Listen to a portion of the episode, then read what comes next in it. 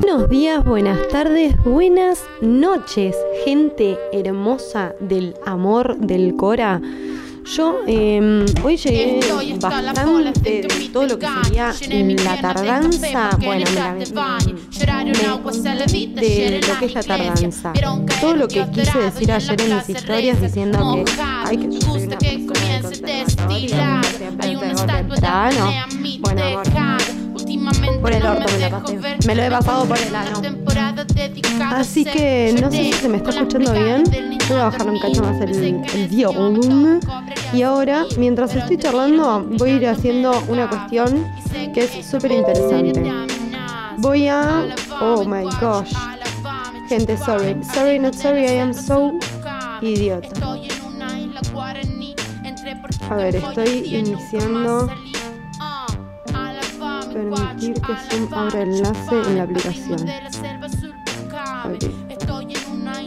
Bueno, estoy armando todo lo que es. Eh, Pucha, che, quería mm, sacarlo desde mi celu, pero no puedo.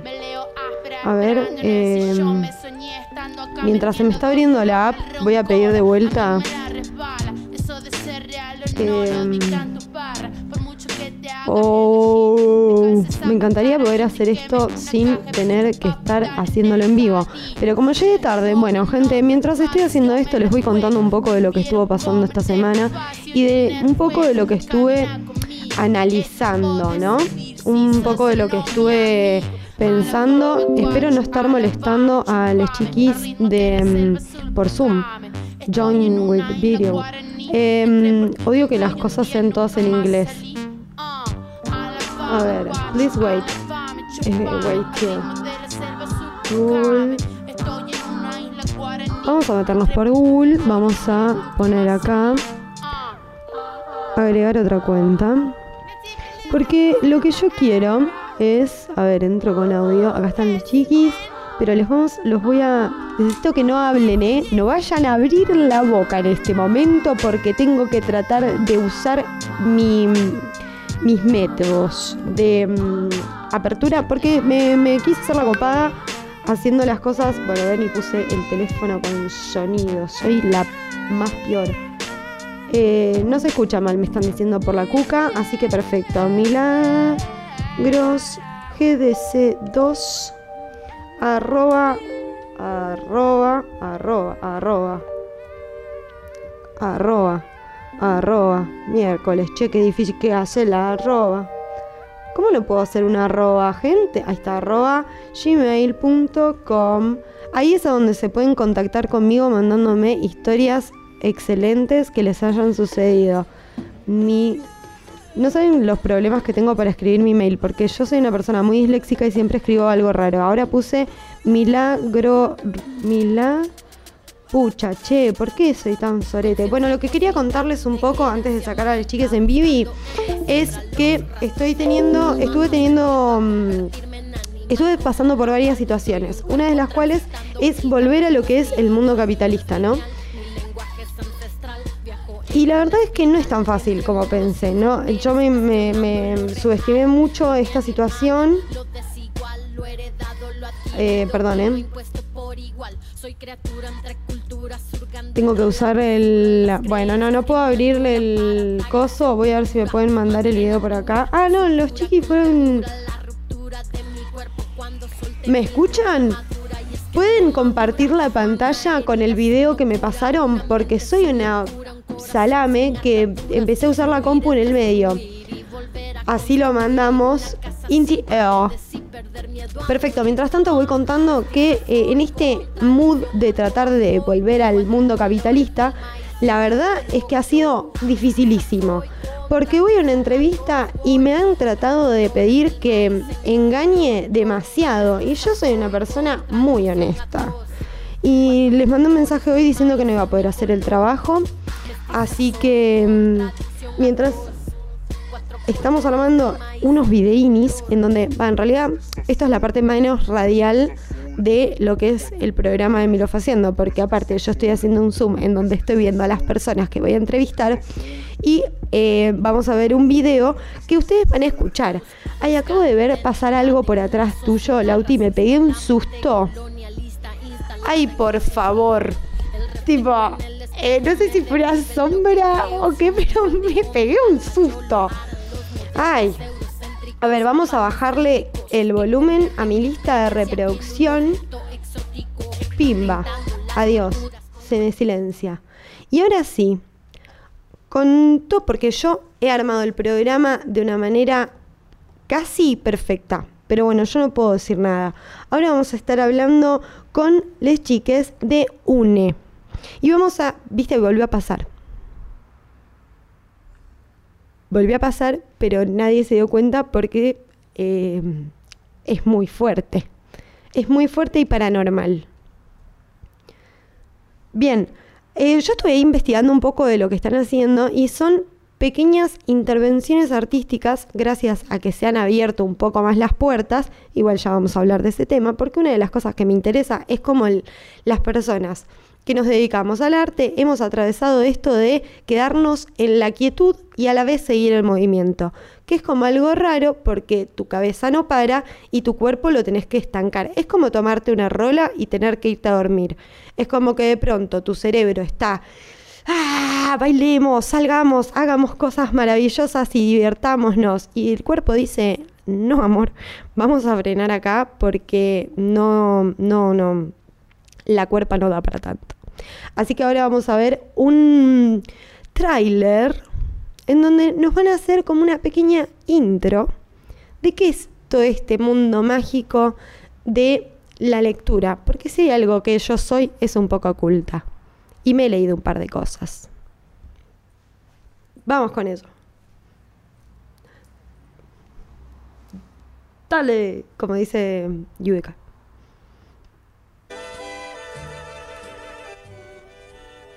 Actividades performáticas en entornos virtuales.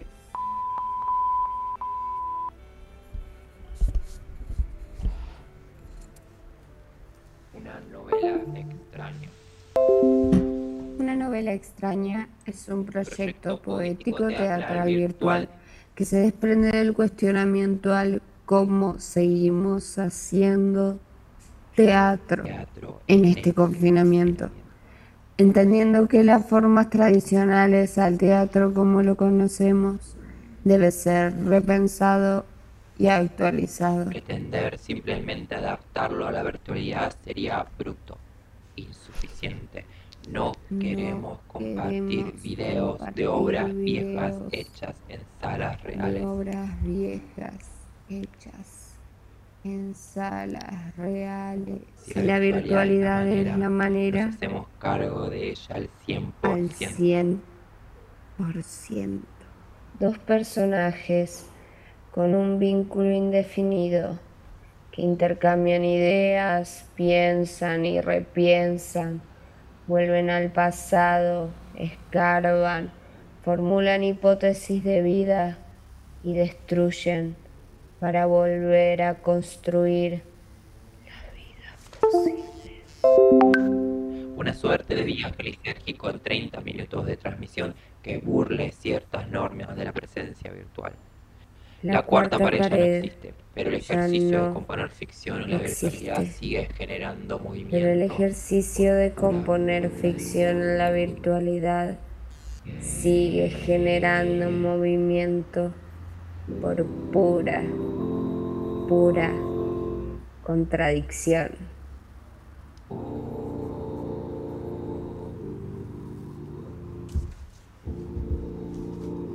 Una novela, novela extraña. ¡Ay, me encanta! Bueno, ahora sí vamos a dar todo lo que es la apertura y yo algo que aprendí de lo que es la el robación de data es que hay que presentar a la gente con sus nombres Instagram. ¿Por qué? porque no sé qué es lo que pasó en el mundo, pero hay que, hay que decir los Instagrams. Es como más importante que, no sé, antes se preguntaba la edad y ahora es, no, somos como cosas que nos regimos por nuestro Instagram. Por eso yo, a mí me dicen Milo. Entonces, bueno, nada, ahora después de todo esto autorreferencial que estoy haciendo, voy a darle la bienvenida a Sad Lauta y a Dale Nena Movete. Amor. Oli. Oli, ya, ya podíamos abrir. Era el pie para abrir el micrófono, ¿verdad? Sí, Sí. buenísimo. Hola, Milo. ¿Cómo andan? Hola. Gracias por recibirnos en tu casita virtual. Es mi pequeño hogar. Bueno, a ver, quiero, quiero saber cómo fue que, que surgió todo esto.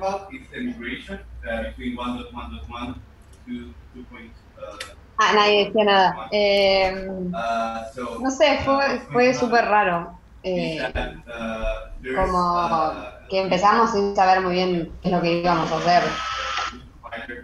Aparte con el Lauti no nos conocíamos mucho. Empezamos a ensayar una obra eh, antes de la pandemia y vino la pandemia y fue como, che, podríamos hacer algo, yo tengo unos textos, yo también, nos conectamos a Zoom y hicimos medio un cadáver exquisito la primera vez, fue como algo de eso, de poner textos en común y se fue rearmando solo.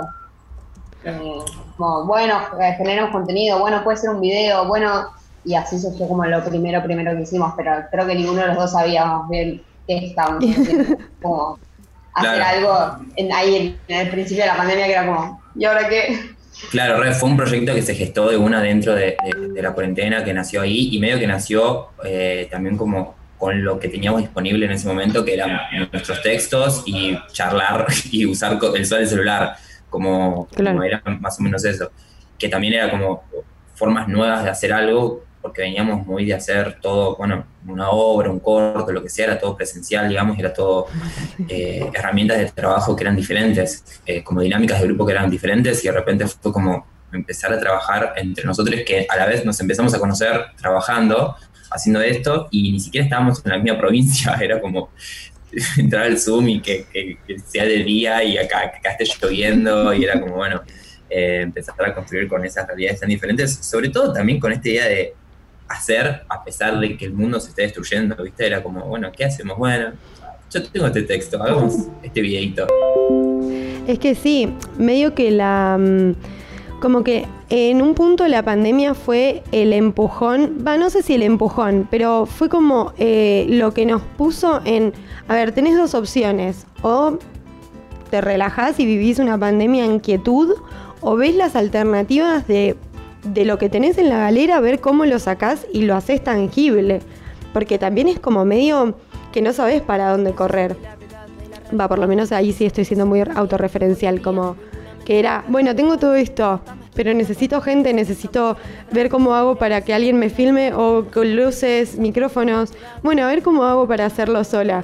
O cómo hago para hacerlo eh, me- de una cuestión más virtual. Y ahí se abrieron unas puertas medio mágicas y medio macabras también. Porque es un Sí, laburo siempre, siempre al límite. eterno. O sea, es como que una vez que entras en el mundo de la computadora es como jugar a los Sims para siempre. Se tiene el tiempo y el mundo tipo se convierte en algo muy virtual. Sí. Y aparte pensaba lo que habías dicho antes y que el choque para nosotros fue como re fuerte, porque no es que podíamos de repente decir, bueno, está bien, disfruto esta tranquilidad, como que veníamos de estar real palo, como muy acostumbradas a poner el cuerpo, a hacer cosas, a ir de acá para allá, que el ensayo, que no sé qué, entonces de repente fue como, con toda esta energía tengo que hacer algo. Yo me acuerdo que al principio de la cuarentena no podía dormir porque me sobraba energía, era como que, o sea, realmente tengo que poner esta energía en algún lugar. Sí, yo me ponía a correr cada tanto, me ponía a hacer los ejercicios de Julieta Puentes, tipo, ya sacada, ya no sabía cómo hacer para gastar, aparte tenía muy poco porro. Al principio de la pandemia fue mucha la sequía que hubo. Esa fue la parte más difícil, sí. Sí, pero también un poco, o sea, lo que tuvo de bueno, viéndolo en retrospectiva, en ese momento fue un carrón, pero eh, viéndolo en retrospectiva, como que era un, un- la, la cuarentena y todo eso en cuanto a lo, lo artístico, lo cultural, fue como eran todas pruebas lo que estábamos haciendo, eran todas pruebas, ejercicios, intentos de que, que en otro contexto nunca hubiéramos publicado o nunca hubiéramos desarrollado, nunca hubiéramos llevado a cabo, ¿viste? Porque, no sé, por lo menos desde mi lado siempre fui muy exigente en cuanto a las cosas que hacía y creo que todos los intentos de él nunca los, los, terminé de hacer. Eh, como me metía, o sea, como terminaba publicando, terminaba presentando cosas que ya estaban completamente armadas y con una de las empezó como bueno, esto es este video. Al principio hicimos tres videos para Instagram, para videos de Instagram, con texto que teníamos, imágenes que fuimos recauchutando, que teníamos en la memoria del celular y cosas que grabábamos desde nuestros departamentos. Y eso estuvo buenísimo, como permitirse eso de esto es, esto, es esto, este es este intento, es esta prueba de, es este experimento. Claro, realmente relajarse e investigar plenamente sin tener como esa mirada jugadora porque estábamos como medio todas las personas del planeta en la misma. Como algo del contexto de nadie en el mundo sabe qué va a pasar, porque yo tengo que saber qué es esto, qué va a pasar con esto. Eso estuvo muy bueno. ¿Y cómo fue para ustedes volver? Esto de decir, bueno, ya podemos, eh, se, están abriendo las puertas de la vuelta. ¿Cómo fue esto de decir, bueno, listo, armamos eh, estos como ciclos de lectura ¿Cómo fue ese proceso de decir, bueno, listo, agarramos a este bar y le damos una sorpresa y creo que fue también casi tan no sé, por lo menos a mí me provocó tanto miedo como cuando empezamos a trabajar durante la cuarentena, como, como no miedo a la pandemia, sino miedo a, che, ¿cómo se hacía esto? O sea, como algo nuevo, parecía algo completamente nuevo. Y al principio fue una idea que tuvimos para decir, o sea, nosotros paramos durante diciembre, enero habíamos parado de producir material y fue como, bueno, volvamos y volvamos con lo presencial para decir, che, acá estamos, hagamos una fecha presencial para decir, che, acá estamos, existimos y vamos a seguir trabajando. Habíamos tomado la decisión de, seguir generando material más apuntado a todo lo que es eh, texto, editorial y, bueno, producción artística, además de ese lado. No era nuestra idea formar una, una, una compañía de teatro, sino aprovechar todo lo virtual y todo lo, que estuvimos elaborando para llevarlos a ese lado. Queríamos hacer una sola fecha, conseguimos el boliche de Roberto, el boliche de Roberto nos dijo no hagan dos, hicimos dos y después nos dijo sigan. Eh, quiero así más. que de repente, sí, sí, de repente de la galera empezamos a sacar como, bueno, esto se armó un ciclo, se armó. Ay, qué lindo igual, que, que sigan existiendo lugares que bueno, es que también creo que, como no, nos pasó un poco a las personas que estamos dentro del arte, creo que las personas que están dentro del mundo gastronómico, bares, etcétera, tuvieron que hacer esto también de reinventarse y creo que esto de estar siempre en los sectores de afuera y mm, que la música mm, ya eh, se estaba poniendo, se estaba tornando un poco bochornosa en los lugares en donde te ponían volúmenes en donde no podías básicamente hablar era un barboliche. Creo que esto de, esta, eh, de estos ciclos que se están armando, eh, que se vuelva a escuchar a los músicos en las calles y esas cosas me parece que es un momento muy bonito que estemos pasando volviendo al hipismo. Totalmente. se revalorizó como en este lugar. Y es un espacio que, que se reagradece, o sea, lo agradecen los artistas, lo agradece la gente que está ahí en el bar, lo agradece los mismos, o sea, la misma gente que trabaja en el bar, como que eso es un espacio que, que, que se extrañaba un poco y que también se está redescubriendo, ¿viste? Eh, no sé, como todos los miércoles pasan cosas nuevas, más allá de todo lo que uno puede como prever y, es re divertido porque si bien hay miedo y cagazo, como, como el espacio da para, para, respetar todos los protocolos y para que toda la gente esté tranquila y no tenga miedo, ¿viste? Entonces ya una vez que ese miedo de la pandemia un poco se relaja, te volvés a acordar a lo que es, che, estoy viendo a alguien hacer algo acá, eh, como estoy viendo escuchar música en vivo, alguien está leyendo, no sé, como hay un aura un poco más particular alrededor de ese encuentro presencial, este, no porque sea la única forma válida de hacer algo y de hacer arte y hacer cultura, sino porque posta el encuentro después de tanto tiempo es, es, fuerte. Es fuerte y es muy necesario, me parece. Creo que en un punto, el otro día Leticia Breiche lo decía, em, a ver, yo soy muy, yo estoy muy a favor de que nadie se toque y que todo el mundo respete como, por favor, calmémonos, no seamos Brasil. Pero a la vez también comprendo esta necesidad O sea, yo en la mitad de la pandemia te digo que tenía como abstinencia y transpiraba de la necesidad que tenía de tener una clase de teatro o de algo que tenga que ver con eh, correr en un espacio acompañada de otras personas que corren conmigo y de poder armar cosas que, que salgan de mi, de mi, que vayan desde mi imaginario hasta lo real en vez de lo real a lo imaginario. Y mm, ¿Qué iba? Aquí iba con todo esto. A la importancia de lo presencial. A la importancia del contacto. Esto del contacto, acaba de llegar alguien, me muero. ¡Ay! Esto está pasando en vivo. Olis. en vivo, me encanta. Pero bueno, lo que digo es esto de la importancia de volver a tener el contacto, de volver a estar eh, de, eh, eh, em, más allá del contacto de, dentro del escenario, dentro de una improvisación o dentro de cualquier hecho artístico, sino el contacto con la persona que lo recibe, la cara, las expresiones, escuchar las risas si haces algo gracioso. O sea, como ese feedback en un punto es súper eh, gratificante también. Total, ese intercambio también es único, digo, como hay una forma de producir y de crear arte que tiene que ver con el contacto tiene que ver con, eh, ese intercambio entre una persona y otra que, es súper válido. Hay un montón de otras formas de contacto virtuales, un montón de intercambios virtuales que están apuntadas a otro formato, no sé, pienso en toda la gente que hace streaming, por ejemplo, tiene, hay un feedback ahí que, les alimenta mucho y que, les produce el canal que están teniendo, pero es uno completamente diferente al vínculo que puede tener alguien leyendo su propio texto con un público de gente mirando y también desde nuestro lugar como organizadores y como gestores de ese espacio, hay un montón de ideas que no sabíamos si iban a funcionar o qué, hay un montón de ideas que se terminan de armar cuando decís, ah, esto, este intercambio está bueno. Cuando alguien viene y te dice, che, qué bueno esto que hicieron, eh, hay algo ahí que, que termina de apuntalar esa idea que tenías de cómo querías que funcionen las cosas. Sí, también un poco esto de que eh, hoy es cada vez más difícil que las redes sociales, que al principio eran una muy buena herramienta, te, te sean una herramienta. Es como que muchas veces terminas limitando el contenido para que la misma plataforma no te eh, exija ciertas eh, normas de convivencia. pero, y, y terminás tipo. Eso fue autorreferencia. Fue muy autorreferencial. muy autorreferencial. Estoy enojadísima con Instagram. y terminas. A mí en TikTok me eliminaron directamente. O sea, estoy prohibida en TikTok. No. Persona no grata. Persona no grata. No, unos pesados. Estos chinos. Cualquier, cualquier cosa. Sí, o mismo que no sé, también en un momento las redes sociales se volvieron un bombardeo en el que era tipo todo, un montón, un montón. Me acuerdo cuando empezamos y dijimos, por favor, no hagamos un vivo de Instagram. O sea, que no sea un vivo, porque era, estoy hasta acá de ver vivos, o sea, y es como encontrarle la vuelta a eso. El único vivo que hicimos fue cuando nos pagaron, pero bueno, y fue como... estaba, justificado, estaba justificado. Había que hacerlo. Había que hacerlo, sí, sí, sí.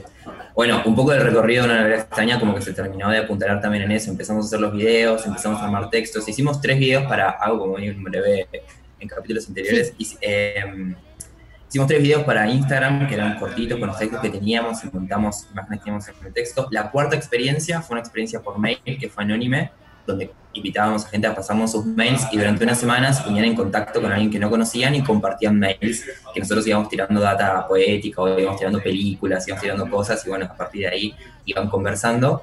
Eh, como para también escaparnos un poco de eso, como de repente vimos todo el mundo está publicando cosas en Instagram y queríamos escaparle un poco de eso y había algo de ese amigo por correspondencia y de esa idea de esperar un mail que te llegue y responderlo que nos pareció lindo y bueno, una vez que pasó toda esa experiencia, con eso hicimos un fanzine, que fue como lo primero que empezamos a, lanzar, así como de colaborar a la gorra, que eran todos, porque fue una experiencia muy hermosa, fue una experiencia muy íntima y de repente como que estaba bueno como poder compartirlo de alguna manera y, sacar ese fanzine, ese fanzine en PDF, eh, fue, fue, fue muy lindo. Hermoso.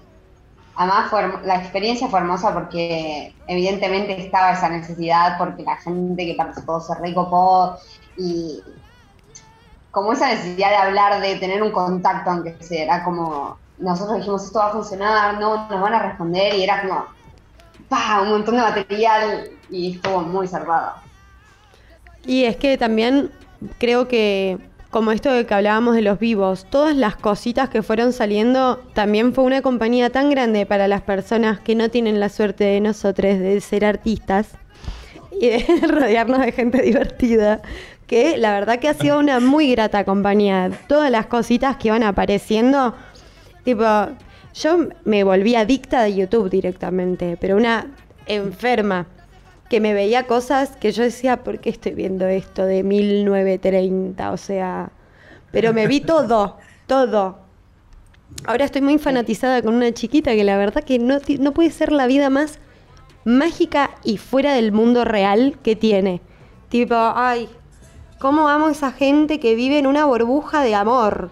Tipo, polvo de hadas y marca Acme. No, no, no. Paren, hablando de todo esto, quería preguntarles, así poniéndonos un poco más románticos, eh, ¿cuál fue el primer acercamiento que tuvieron con lo escrito, con, con plasmar ideas en un papel? Bueno, yo digo papel porque soy de otra época. Hoy se plasman más en pantallas, creo, pero con este concepto de tangibilizar palabras a nivel personal, eh, fuera de una novela extraña. Eh, yo empecé escribiendo no en papel, sino en las notas del celu, como por el 2016, pero eran tipo cosas, y hice un blog, como cuando me animé me hice un blog que no quisiera leer en ese momento. Sí, leámoslo en vivo. No, no, se, llamaba eh, Parripollo. O sea, el vegetarianismo de ahora no, Aileen de ahora no está orgullosa de eso. Y, y, ahí empecé, sí, como subiendo cosas al blog y como de mis experiencias y todo muy dramático. Y sí, porque si algo tiene que abundar es el drama. Sí, totalmente, mucho, mucho dramatismo, ¿de qué, no? En ese momento pero y después empecé a subir como a compartir más en Facebook en ese momento, más en Instagram y, y como a darle más importancia, porque al principio era como, bueno, nada, escribí esto y ahora ya creo que soy más escritora que actriz. Así que tengo un cambio. Eh, yo creo que recién como en la FACU, cuando empecé a cursar la FACU, me empecé a dar cuenta de que se podía hacer algo con esas ideas que uno tenía en la cabeza eh, y que la forma más como directa era escribirlas. Y después empezás a jugar, a partir de eso empezás a jugar, empecé a hacer talleres de escritura creativa porque había algo como que no sabía, viste, como quiero ser escritor, no quiero ser escritor, quiero escribir poesía, quiero escribir un cuento, como cómo se hace, digo, cómo se escribe cada cosa, hay reglas para, como, como uno se empieza a hacer preguntas y vos ves como gente que publica y dices, bueno, pero esta gente debe haber estudiado tal cosa, debe haber sabe todas las, las eh, ¿cómo se llama? Todas las reglas. Las normas. Las normas. Eh, de la escritura. este, sí, sí.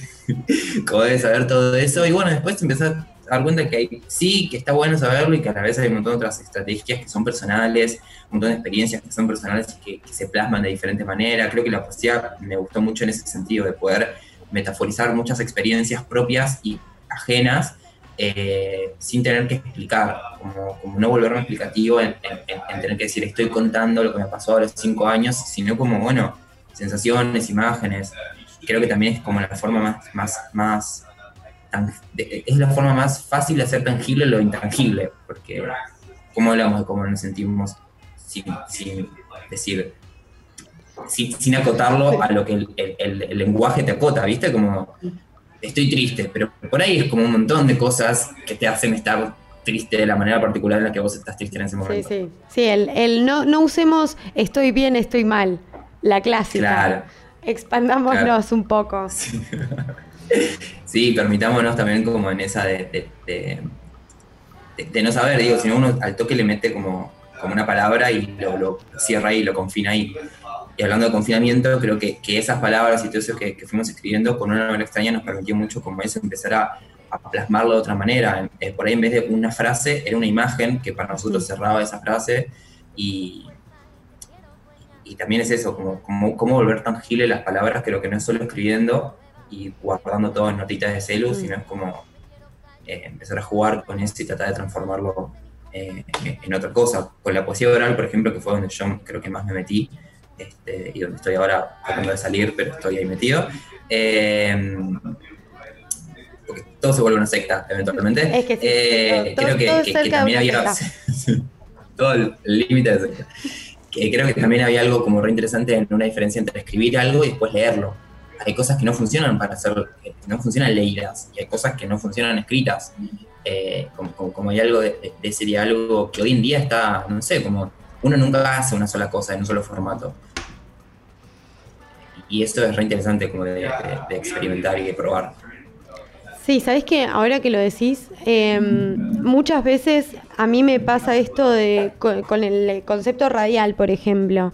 Me pasa de que me encanta esto de generar imágenes a partir de una voz que se escucha sin una imagen y me parece como alucinante y también a la vez me siento que me limita, o sea, como que me quedo muy corta, como que siento que si tuviera, no sé, un croma detrás, con unas imágenes eh, de crónica, con un eh, panel y haciendo como un noticiero, le- lo- o sea, como que le daría esa cosita mágica que me gustaría, tipo, que se perciba. Esto de que, por ejemplo, me acabo de chocar el micrófono y que no se vea, es como que digo, ay, qué lástima, como que son esas minuciosidades que perdés por no tener lo visual. Claro. Me encanta que me llamo Luan Fernández yo acá. Luan, Luan, un gusto. Vos te puedes llamar como quieras igual. Sí. Este es un espacio en el que este, Como las rendas del yo de repente eh, venía a mi programa, no. Eh, no, sí, además estamos súper acostumbrados a ver, o sea, estamos en la compu viendo un video de YouTube mientras estamos viendo historias en el celular, mientras digo, como hay algo que estamos re acostumbrados a manejar. Que hay que ver hasta, bueno, lo decías vos hace un rato, hay que ver hasta qué punto eso es un beneficio, hasta qué punto eso es Sí. Sí. una No, es que cárcel tot- de... Total, yo pensaba eso, como estamos muy acostumbrados a ver y por ahí de repente lo anulás y es un flash. O sea, porque es, es una estupidez, la radio es algo re común, pero por ahí no tanto para nosotros, como yo creo que se, se perdió un poco y está volviendo, pero no sé cómo, está buenísimo. Eh, ay, me apareció un cartel. Sí, a mí también yo le apreté OK, no sé qué significó. Sí, sí, Nos que- que nos regalaron tiempo. Oh. Ah, sí, no, no regalaron tiempo. Sí, en Zoom. Que se iba a cortar y nos dieron 40 minutos más. Ah. Mirá. Porque está, porque está bueno lo que lo que sería estamos canje. diciendo. Eh, Porque no estamos vendiendo Amway. claro, claro. Sobre todo eso. Este, no, pero sí, sí, sí, estoy de acuerdo Yo, con yo lo que- casi, casi entro en esa, en la- o sea, no, Yo no iba a entrar, también, yo pero, me- también. pero me llegó en la pandemia. A mí me eso llegó es a... como todo un bloque. Como todas las estafas piramidales en las que casi caemos. Sí, sí, es que, es que, eh, que no te, te distraes y de pronto, che, esto me parece que es una estafa piramidal. Necesito dibujarlo. A ver. Sí lo es. Sí, sí, sí. Y hay gente que no. que Yo tengo mucha, mucha muchas anécdotas de gente que cae en una y en otra, y otra es como es, es la quinta. Yo, Sí. yo hay un momento en el que te tengo que soltar la mano porque es la quinta estafa piramidal en la que caes como. No ya te sé que dibujaste un círculo. todavía. Te dibujaron un círculo, pero si vos le cambias la forma es un triángulo. Ay, no, no, no, es hermoso. Como que es también un poco perturbador, porque esto también lo ha hecho la pandemia, esto de que empecemos de vuelta a creer en la magia, a creer en los sueños, en las esperanzas, muy catoliquitas nos hemos puesto. Y cuando el mundo se termina le rezás como lo primerito que, que brilla un poco, ¿viste? Como, Sí. ¿es esto un milagro? Sí, bueno, sí, sí. quizás lo sea. Tal vez mi perro se comió un vidrio, pero esto brilla, voy a rezar.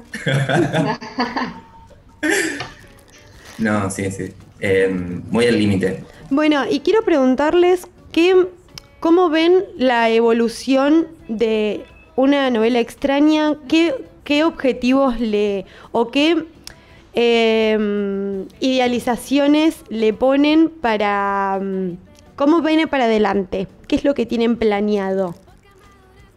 Muy, muy oportuna la pregunta porque venimos de una reunión de ¿y ahora qué hacemos? ¿Cómo seguimos? No, sí, hay, hay algunas juntas. Eh, dale, Auti, contá. Bueno, em, yo creo que a partir de lo que conté hace un rato de la experiencia que fue anónime y ponernos en contacto con las personas que estaban del otro lado, nos apareció una idea de, de la comunidad, ¿no? De volver a armar comunidad y cómo armar comunidad a través de un proyecto cultural, artístico, de escritura. Este... Ay. Después me pasó un gato, está pasando un Ay, gato. por está la pasando pantalla, gatito. Sí, sí, sí. Ay, me encanta el subtítulo. Em, después de eso, ganamos una convocatoria del INT, del Instituto Nacional de Teatro de, de Plataformas Virtuales, que lo ganó en la mitad de Bu- Buenos Aires, pero bueno, eh, ganamos también nosotros y hicimos un vivo, hicimos una propuesta así y fue también como una forma de acercarnos a quienes estaban del otro lado, a quienes venían, como también tener un filtro, ¿viste? Porque uno sube cosas y te pueden poner like, pero de ahí a que lo vean es como una distancia enorme. Sí. Eh, y nos empezó a parecer como mucho esta idea de, bueno, ¿cómo armamos comunidad? ¿Cómo, cómo establecemos contacto con... ¿Cómo sabemos si hay vida del otro lado? Eh, sí. Y empezamos a sacar un newsletter que llega por mail, ahora llega por mail cada 15 días, como que ese newsletter está reabierto a que nos contesten y sucede, eh, nos responden, como, como también volcar un poco de lo personal, digo, más allá de la novela extraña, somos nosotros dos por ahora, y compartimos eso, y compartimos nuestros escritos, y compartimos lo que nos pasa semana a semana, compartíamos lo que nos estaba pasando durante la cuarentena. Y bueno, el objetivo a, a futuro es eso, armar comunidad, sea en estos eventos presenciales, sea en seguir compartiendo cosas por las redes. Eh, ahora estamos como tratando de conectarnos con quienes están leyendo en los eventos presenciales para tener también ese contacto y poder difundir también esc- escritos que no sean solo nuestros, Mm. sino que sean de otras personas y, y que, y animarles a escribir a quienes no están escribiendo. Eh, Ay, sí. Sí, porque hay un Sí, montón, sí. porque excusas hay muchas, ¿viste?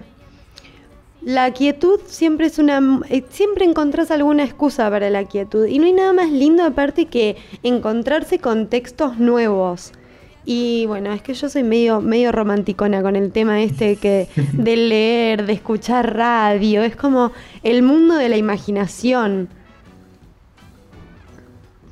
Sí, total, hay algo de eso que se abre completamente y también como algo de querer compartir lo que nosotros experienciamos, que es que nos divertimos mucho saltando al vacío con este proyecto, como nos divertimos mucho no sabiendo qué va a ser lo próximo que hagamos.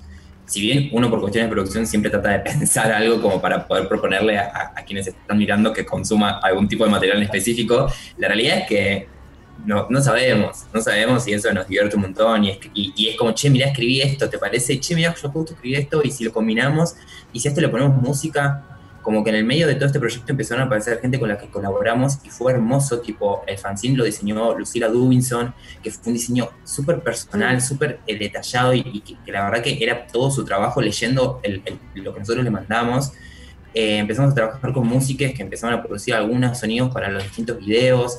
Hoy en día con lo presencial también vino gente a tocar que, que la rompió y que quedó re contenta y dijo, che, si siguen haciendo cosas, llámenme. Así que como que hay algo de esa comunidad que se está armando no solo para producir contenido, sino para quienes lo reciben. Un día de estos vengan y digan, che, quiero hacer esto. ¿Se copan? Sí. Eh, así que nada, el objetivo de la novela extraña es armar comunidad. Claro, abrir las puertas a distintas personas que quieran venir a dejar su gotita de arte. Total, absolutamente, sí.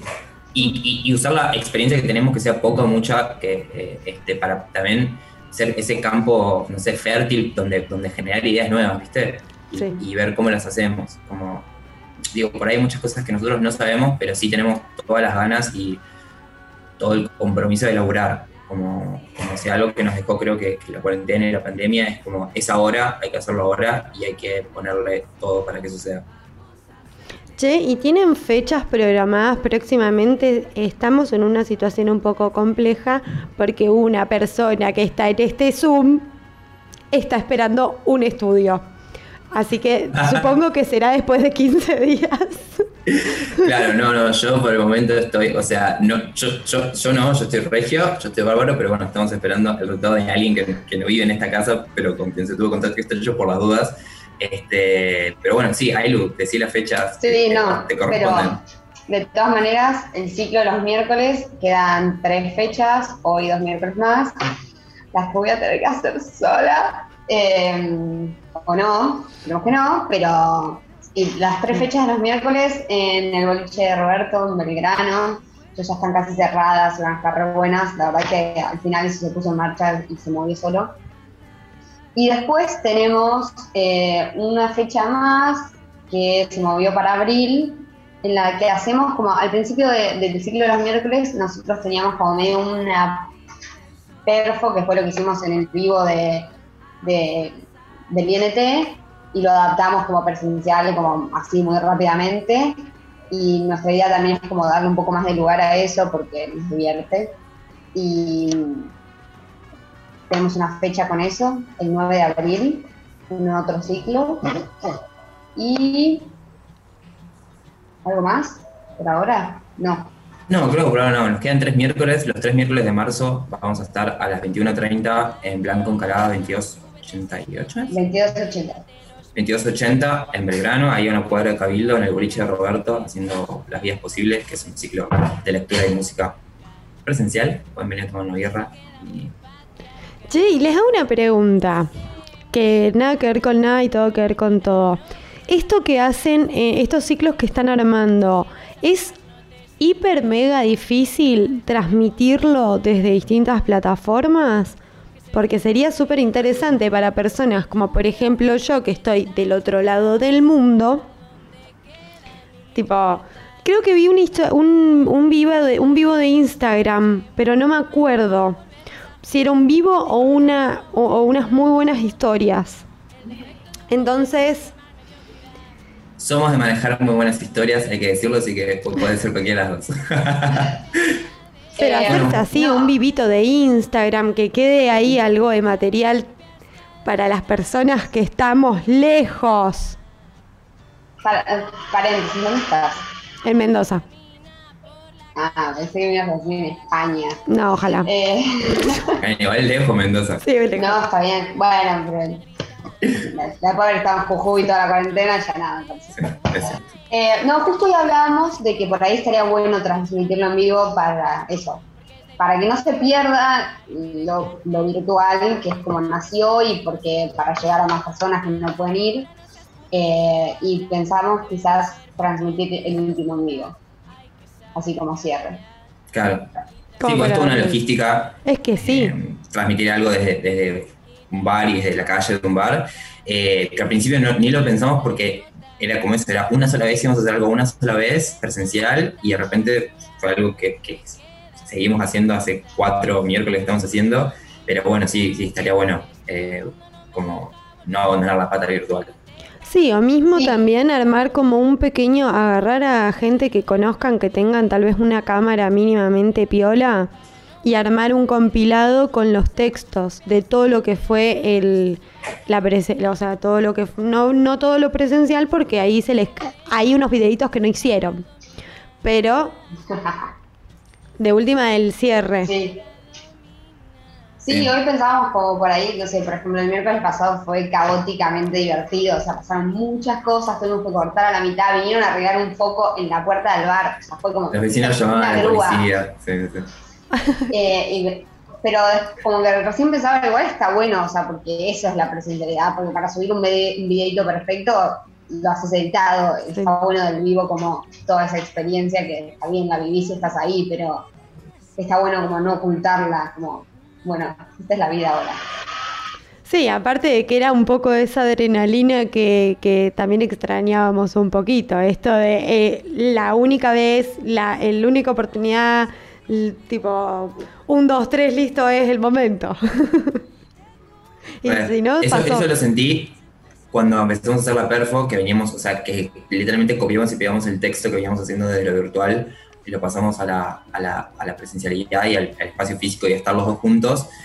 Y fue re loco, como cada vez que lo hicimos era diferente, porque estábamos en un espacio diferente, teníamos, nos podíamos mover, a veces sí, a veces no, ¿viste? Como la, depende de la cantidad de gente que hay, puedes pasar entre las mesas o no, porque, bueno, hay como el tema de la distancia, qué sé yo. Después lo hicimos en un espacio cerrado y también de repente estábamos moviendo, o sea, como, como eso, como tiene algo de único, por más que sea siempre el mismo texto o textos parecidos, como tiene algo de único con el cuerpo que quizás la virtualidad lo que te permite es eso, es como planificar algo y que, es, y más o menos funcione. Igual en el vivo que hicimos, estábamos hablando del celular y había una proyección atrás y estaban pasando cosas en la pantalla, como también había mucho de lo, técnico tiene su, riesgo y su, y su, ¿cómo se llama?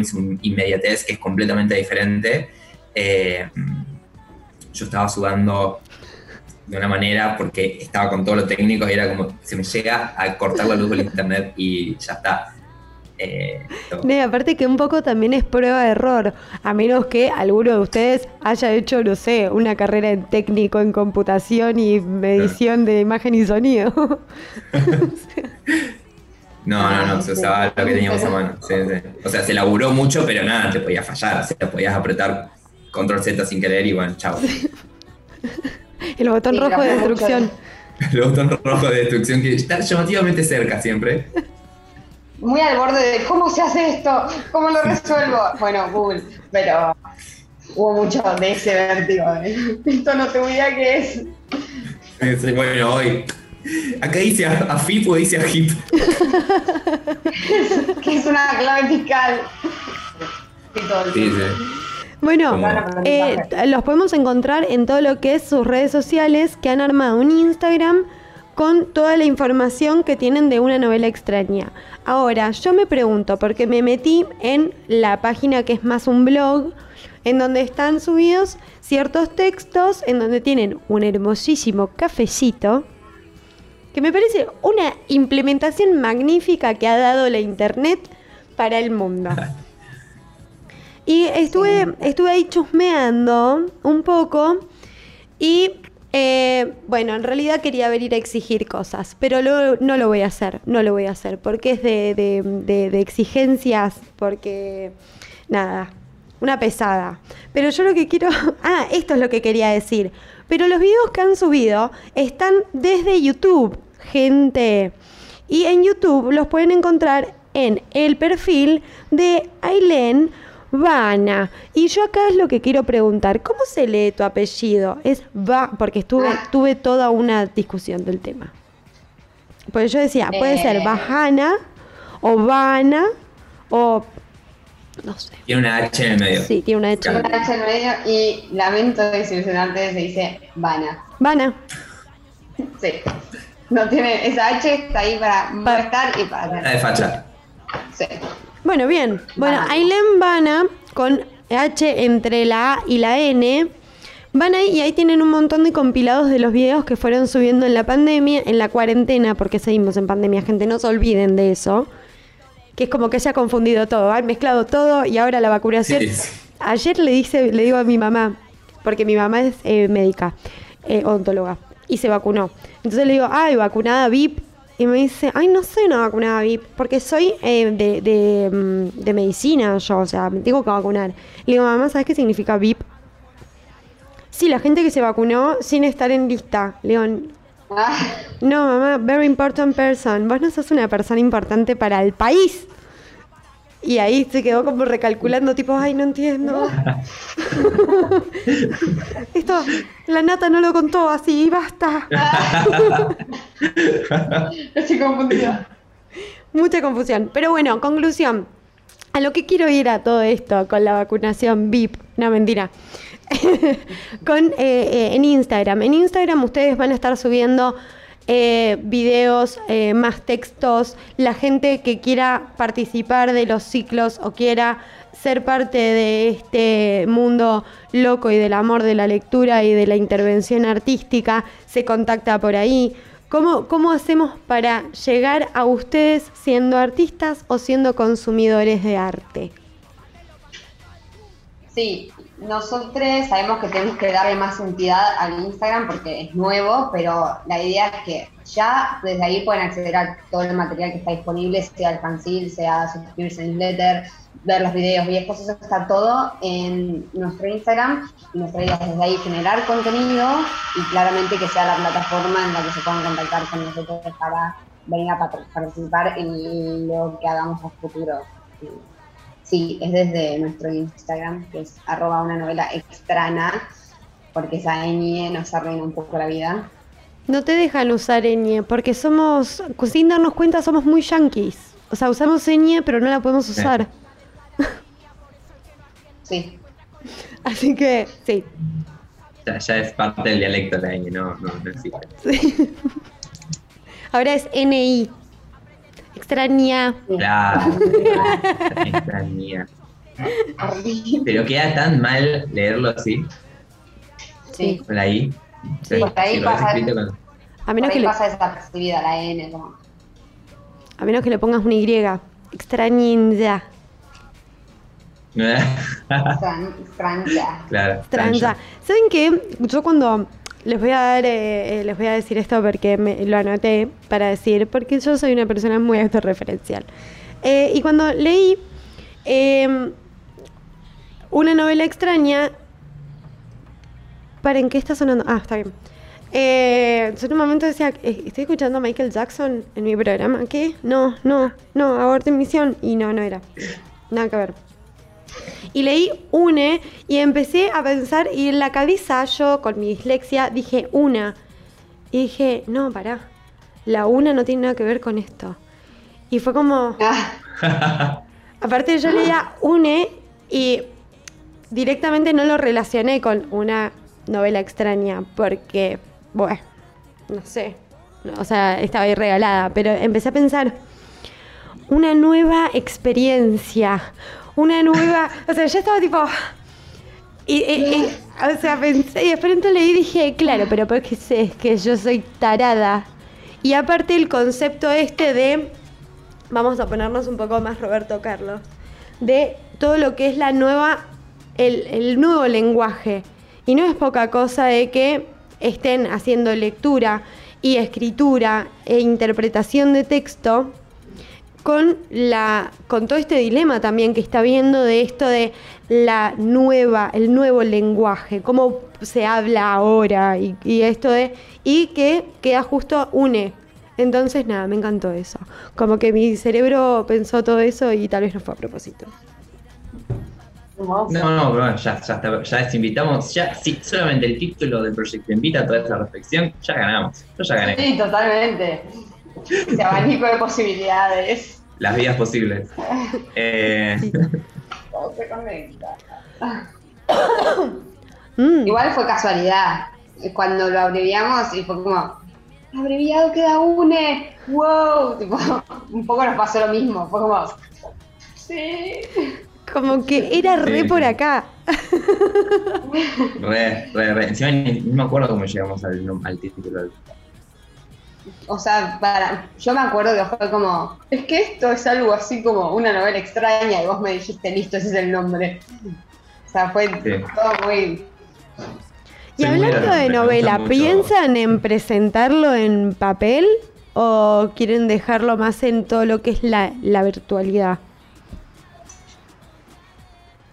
Y para mí sería algo hermoso, algo hermoso. Eh, la realidad es que hay como una cuestión económica este, y, pues, y- claro. y de producción que requiere como de editorial, que para mí estaría hermoso poder llegar a, eso- a ese, a ese punto y que, que poder tener algo, algo impreso, ya sea el fanzine que hicimos o algo de una versión impreso. Pero bueno, en principio vamos a ir probando a ver qué onda y ojalá eventualmente el sello UNE sea una editorial y sacar Nilo faciando eh, ahí en, en- en texto. Mira, si, si Macri sacó primer tiempo, ya está. Es verdad, es Todos- verdad, es verdad. Cada, cada Es persona verdad. en este país tiene que sacar su novela. Es verdad. Generoso. Sí, sí, sí. Eh, eh, ¿Sabes que ahora que lo decís, tenés razón? O sea, este delirio también puede estar escrito. Memorias de las 4.20. Estaba en No, blanco el libro. Cada tanto, un dibujito. Una, una nube. bueno, chiquis, muchísimas gracias por haber estado acá conmigo, por haberme llenado de toda esta data hermosa de... Aparte, esto de... eh, me encanta el concepto de empujar a hacer más arte. Y es creo que una de las cosas que más necesitamos, que la gente se anime y haga más arte y dejen de haber tantos contadores. Con todos mis respetos a los contadores, ¿eh? no se me ofendan. Pero bueno, digan sus redes, digan cómo, eh, en, en qué otras plataformas los podemos encontrar. Eh, proyectos personales, proyectos juntos, proyectos individuales. Eh, estas son las cámaras y tienen este espacio para venderse. Lo que tenemos que aprender a hacer mejor. Eh, sí, sí, ¿ves? hay algo que, está bueno robarle a las, a las estafas piramidales que es que te engañan un poquito y te pintan todo de colores. Bueno, una novela extraña nos encuentran en Instagram, arroba una novela extraña. Ahí está el link que los va a llevar a YouTube para los videos, al cafecito para colaborarnos y pedirnos el eh, y a la suscripción del newsletter y pueden leerlo en las ediciones anteriores. Eso es en arroba una novela extraña. Eh, mi Instagram es satlauta, arroba satlauta, y suben fotos y cosas y, cosas. Y ahí, bueno, vos y mi Instagram es arroba y aprovecho para decir que el domingo saqué también en PDF un libro con poemas y textos que está a la venta por Mercado Pago o transferencia, pero eso me lo piden, me escriben a mí, a mi Instagram, y igual ahí está el link al Mercado Pago y todo eso. Es el segundo libro de poemas de Ailu, que está hermoso, este libro de ilustraciones, así que nada, yo que ustedes no lo quiero. Gracias. Qué boluda, estaba con el micrófono apagado. Hablando, dándolo todo. Bueno, gracias por este espacio, estuvo buenísimo, tu programa está re bueno. La radio está re buena, le mando un saludo a mi abuela. ¿Saben que antes de que se vayan les voy a pedir que me, para que voy a bajarme un poco el volumen porque me escucho muy fuerte. Eh, díganme un tema para poner ahora en la tanda. ¿Por qué esta radio es así? Desconcertada. Em, dale, no sé. Dale, ahí. No, dale. Ay, pero por favor, no. Eh, un tema les estoy pidiendo. ¿Qué sé qué? Esta eh, clase de impro que se han perdido. bueno, vamos, justo veo, acabo de mirar hace un rato por como por quinta vez el video de la perfo de Dualipa en los Grammys, así que ponete un Dualipa de Levitating. Ay, sí. Levitating, guacho. Ay, sí. Ay, qué bueno que es Dualipa. Qué mujer. Qué mujer. Qué mujer. Sí, gente. Bueno, nos vamos a ir con Dualipa. Eh, ay, ay, ay, ay, se me puso la publicidad de. esa no era Dualipa. esa no es Dualipa. Pero bueno, ahora nos vamos a ir con una tanda para que yo me fume uno y después nos venimos con todo lo que es la experiencia de los astros y el mensaje de Luna Tarot. Ahora les damos la despedida a estas hermosísimas personas y espero que hayan anotado cómo dar un cafecito, gente. ¿Por qué sos ahora? Eh, porque si algo nos dejó, eh, ¿cómo se llamaba este programa de mierda? Que decían cafecito. Ah, casados, con, hijos. Si hay algo que nos ha dejado casados con hijos es ofrecer y entregar un cafecito. Así que, bueno, gente, muchas gracias por estar. Eh, nos estamos viendo y nos estamos leyendo. Adiós. Gracias. Gracias. Bien, y yo como no sé salir de Zoom, eh, mientras ellos me sacan de Zoom, yo les voy diciendo que los dejo acá. Eh, bueno, no sé, me dijo algo la, aplicación, pero yo confío en el eh, mundo mágico natural. Así que ahora nos vamos a ir con lo que fue la presentación de los Grammys de Dualipa con la canción Levitating. Y bueno, espero que lo disfruten, que se tomen unos buenos matecitos y arrancamos, amor.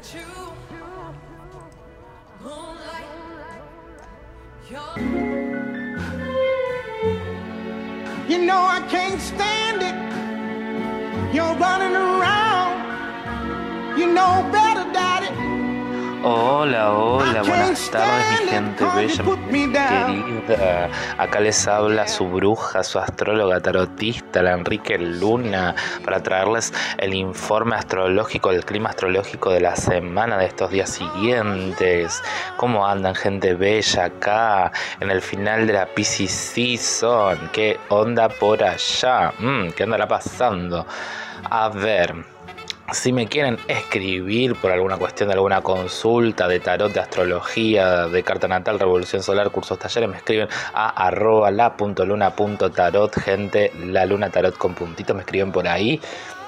Yo ahora en este momento les voy a traer la información de lo que es el clima astrológico de estos días siguientes, por supuesto, voy a arrancar comentándoles, haciéndole una despedida anticipada al sol en Pisces, que se nos está yendo el sol en Pisces, ya que El sábado 20 de marzo a las 6.40 de la madrugada más o menos vamos a estar en la situación del equinoccio de otoño, o sea que vamos a entrar al sol en Aries acá en el hemisferio sur. Vamos a estar conectándonos con la energía ariana y al día siguiente, más o menos a las 10 de la mañana, mediodía, una cosa así, va a estar entrando también, además del sol en Aries, va a estar Venus en Aries, o sea que vamos a estar con una energía pulenta, zarpada, muy cósmica. Sol en Aries y Venus en Aries como el Sol y el Venus de, de, Lady Gaga, para que se den una idea así de tan pulenta que es la energía esta cósmica increíble con la que vamos a conectar. A ver, nos estamos despidiendo de la Pisces Season con todo, con el Stellium ahí, la energía combinada pisciana de tanto el Sol como Neptuno, como Venus en Pisces. Mercurio que recién acaba de entrar en Pisces, que es toda una data, toda una información. ¿Por qué?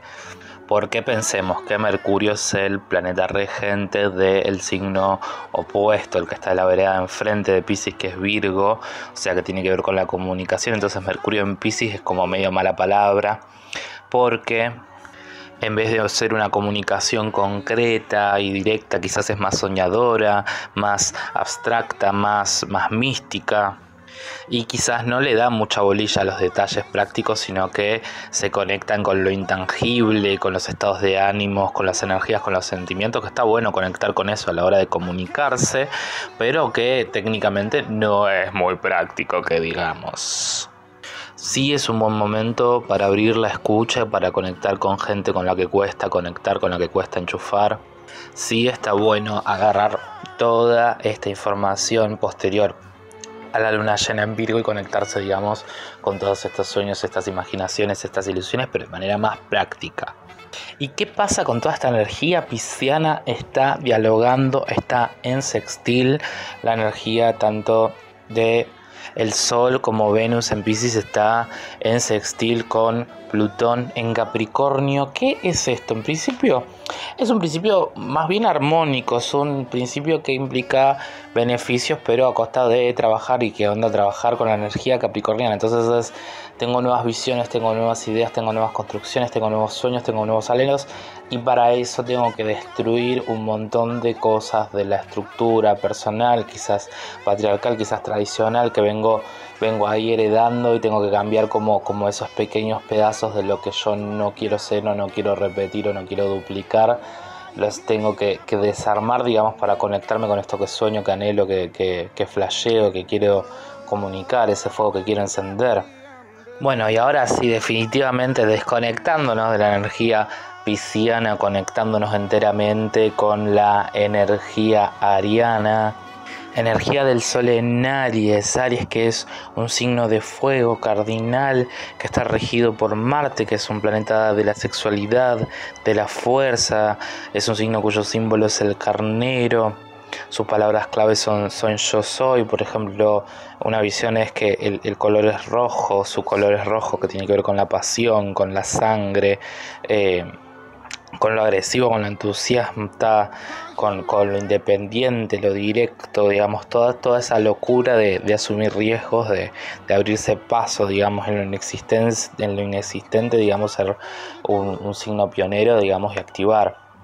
Es un signo muy, muy piola, que tiene mucha iniciativa, firmeza, voluntad, franqueza, voluntad de liderazgo, un liderazgo que a veces se vive como heavy metal porque digamos tiene como, como unas marcaciones así como muy estrictas de ley, el orden, la estructura, lo, riguroso, eh, ley propia, digamos. Quizás a veces rompe con las reglas, pero de golpe dice, bueno, pero yo tengo estas reglas mías propias y me gustaría que esto se vea de esta forma, de esta manera, con esta estructura, con esta acción.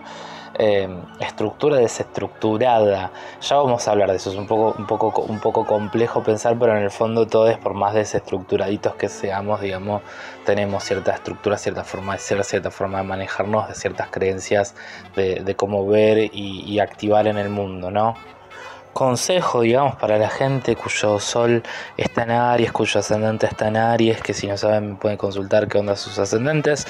Gente bella sería algo me parece que es súper importante con Aries es eh, pensar que, los procesos vitales, digamos, las cosas que queremos, que ansiamos, que anhelamos, eh, tienen una parte, digamos, de sostén y de, compromiso y que estaría bueno pensar que en vez de ese sostén y compromiso sea como una, una estructura rígida que asfixia y que dio oh, compromiso y, el orden, pensarlo más bien como, como encontrar la forma de llevar a cabo a la realización esas cosas que yo estoy eh, visionando y que seguramente en toda la Season Pisces estuve ahí imaginando y conectándome con, un montón de cosas que quiero hacer y ahora es momento de activarlas, es momento de, de accionar. Y encontrar también cómo mis propios tiempos personales dialogan con los tiempos generales de las demás personas, porque sí, tengo mis propios tiempos, obvio, pero después hay una realidad con una estructura que hay que que si por lo menos no, seguir encontrar la forma como, como encastrar o conectar mi ritmo con el ritmo colectivo. O que por lo menos si no encastra que dialogue, aunque sea. Eso a eso se le suma la energía de Venus en Aries. Venus en Aries eh, tiene una, una energía de atracción muy potente, pero que de golpe es mucho de los impulsos y esos impulsos muchas veces tienen muchos aciertos, pero es puro impulso, digamos, y, disfrute, digamos, de, la conquista o, tener como esos empujoncitos, como si fuese que nos está empujando un fantasma por atrás y nos está diciendo, bueno, dale, es una persona extrovertida, mostrate. Eh, conectate con quien sos y mostrarlo al mundo, no tengas miedo, no tengas vergüenza, dale, abrite, prende, brilla, brilla con tu fuego, Ojito, obviamente, con esas relaciones que son, porque esto puede pasar con este Venus también, que son un fuego que duran una semana, 15 días, un mes con toda la furia y que parece que ah, ya nos casamos, vamos a convivir y no, nada que ver. Son esas relaciones así como en un fuego tap, se prende, explota con todo y se corta ojo con eso y cualquier cosa si es que nos llega a pasar ese tipo de situaciones, conectar y decir, bueno, pero ¿qué tengo que aprender con este bardo explosivo que arranca y concluye? Por eso, ojito también con tomar decisiones que tengan que ver con el mediano y largo plazo. Para eso, obviamente, Martín Géminis nos va a acompañar, nos va a ayudar porque es eh, pensar y llevar a la acción, que estén mis ideas, lo que pienso, lo que siento, lo que quiero, lo que anhelo en relación con mis acciones. Y nos va a ayudar obviamente con esa energía mercurial, digamos, a planificar, ordenar, estructurar, a, conectar, digamos, con unas energías muy, muy piolas. Eh, porque obviamente Marte es el, el, planeta regente de Aries, entonces estamos con esta energía ariana, que de golpe con esta energía marciana va, a encontrar su rumbo, quizás pase todo muy rápido, así medio polvorita, medio chispita, pero también está bueno eh, como conectar también y saber decir, bueno, pero viene una habla rápida, viene un momento así ardiente ahí, pulenta, va con todo, porque es el año nuevo astrológico, bueno, prepararse, digamos, para correr ahí la carrerita un, poco más, con más intención, con más ganas, con más onda. Por último, para cerrar con esta situación, eh, de todo lo que es el año nuevo astrológico. Me parece que está bueno pensar que toda esta situación del cambio de signo solar y el cambio de signo de Venus está bueno siempre eh, compaginarla con esta situación de la cuadratura de Saturno y, de Urano, como la, ruptura de límites, la ruptura de, leyes, de órdenes, de estructuras, estatutos con los que nos manejamos con la realidad, la caída de ciertas máscaras, de ciertas...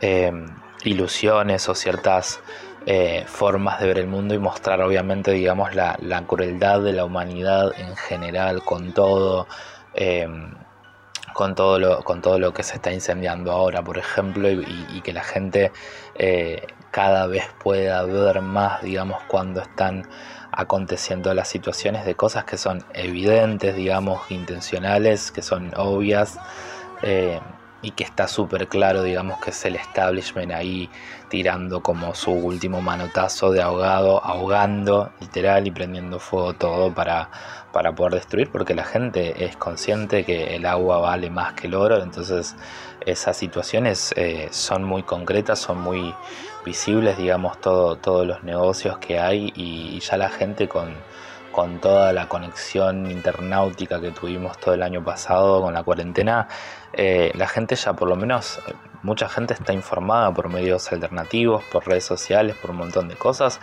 Y, eso obviamente ayuda a caer caretas y en esa situación de, conectarnos con lo crudo a veces de la realidad, eh, estamos vivenciando todos estos cambios a nivel personal. Les mando un besito, mi gente bella. Mi nombre es Enrique Luna, me pueden encontrar en mis redes, me pueden encontrar en realidad en mi Instagram, arroba la.luna.tarot, la luna tarot con puntitos en el medio para consultas de tarot astrológicas, carta natal revolución solar para cursos y talleres. Arranco un taller anual de tarot, mezclando tarot y astrología ahora el 9 de abril a las 7 de la tarde vía Google Meet. Me pueden escribir si están interesados ustedes ahí. Le mando un besito. Chao, chao.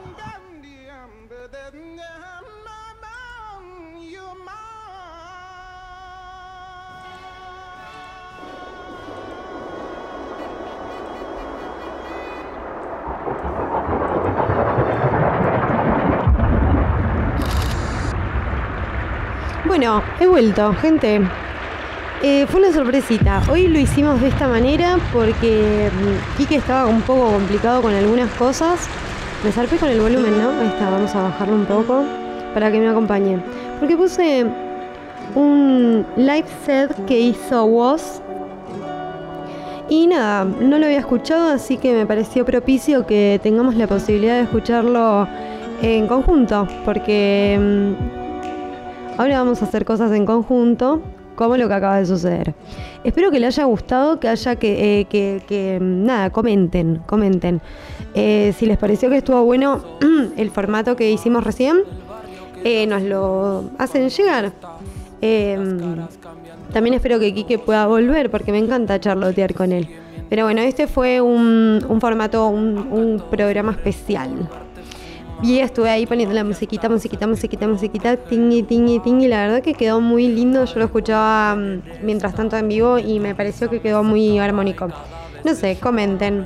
Em, voy a empezar a hablar un poco de todo lo que estuvo pasando en la semana.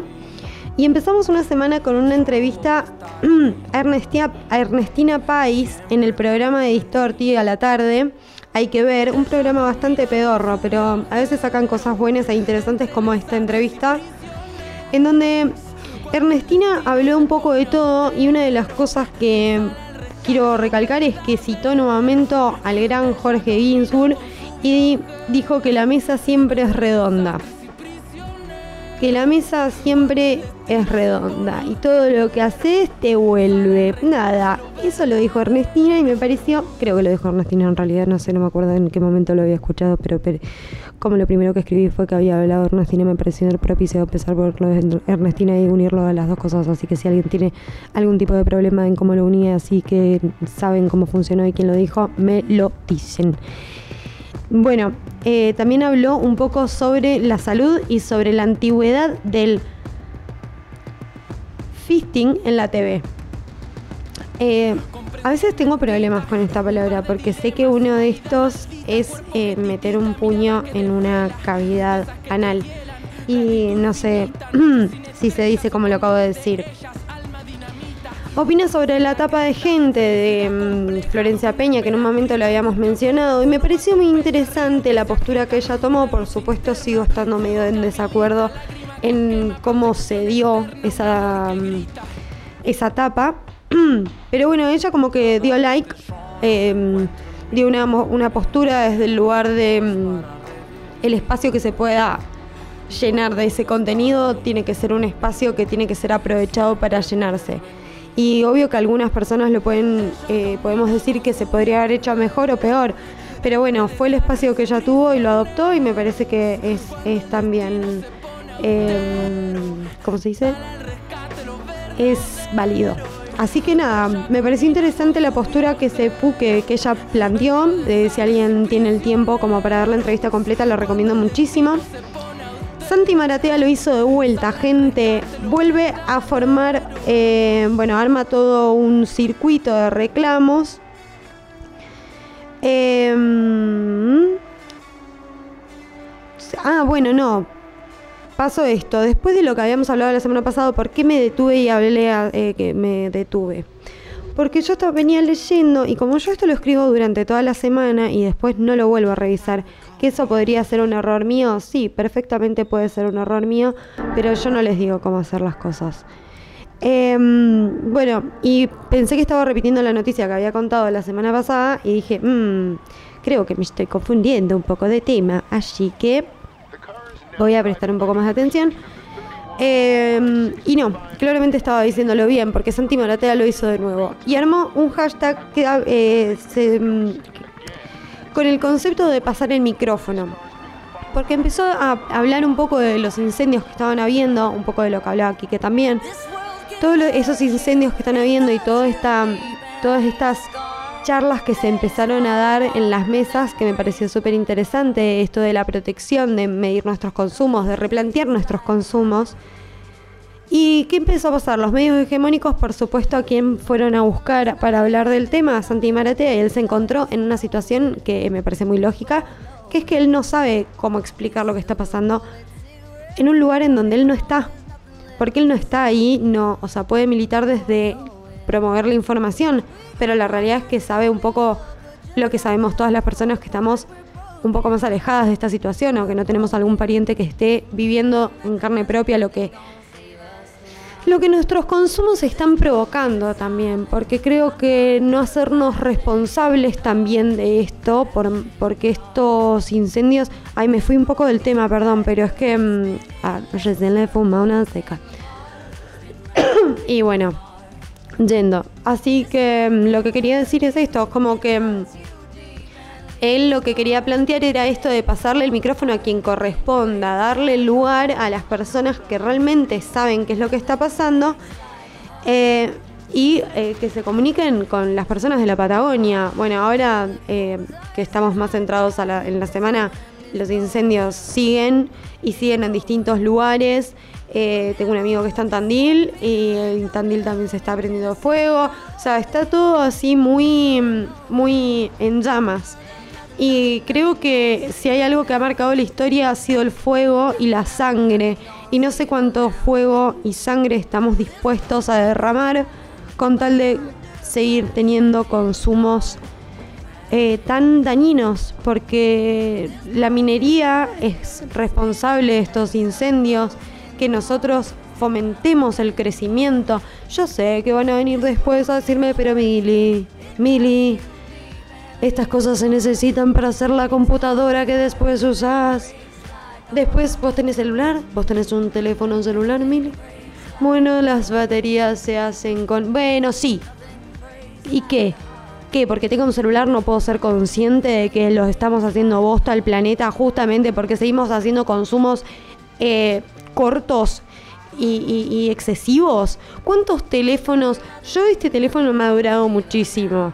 Y como dice el dicho, cuando vos señalas para un lado, hay siete dedos que te están señalando. Y a las personas que se les ocurrió decirme eso, ¿cuántas veces cambiaron el celular en el año? ¿O cuántas veces piensan en cambiar los celulares, los relojes, las, chucherías bárbaras?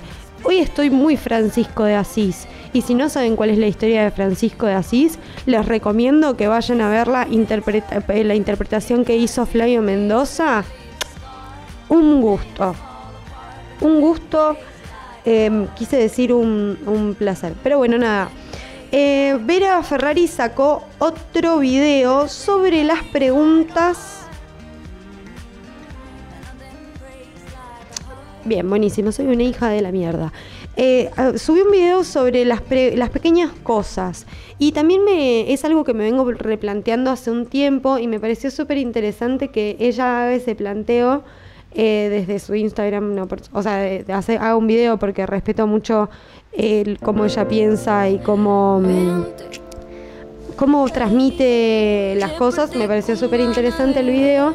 Y ella lo que, le, lo que estaba planteando era básicamente em, esto de no sé cómo decirlo porque soy bastante pedorra yo con mis palabras a veces.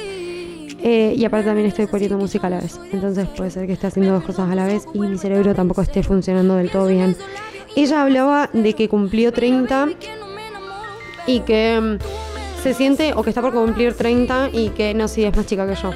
Eh, que está por cumplir 30 y que mm, constantemente se siente abrumada con el concepto de las pequeñas cosas, como disfrutar las pequeñas cosas, como a qué tan bajo hemos llegado en el mundo capitalista en donde las personas que no tenemos em, el dinero, vamos a decirle dinero, para hacer las cosas que nos gustan, como por ejemplo a mí, me gustan cosas caras, de, que, que, no son cosas básicas, que sé que puedo vivir sin eso, pero si puedo hacerlo, me encantaría hacerlo.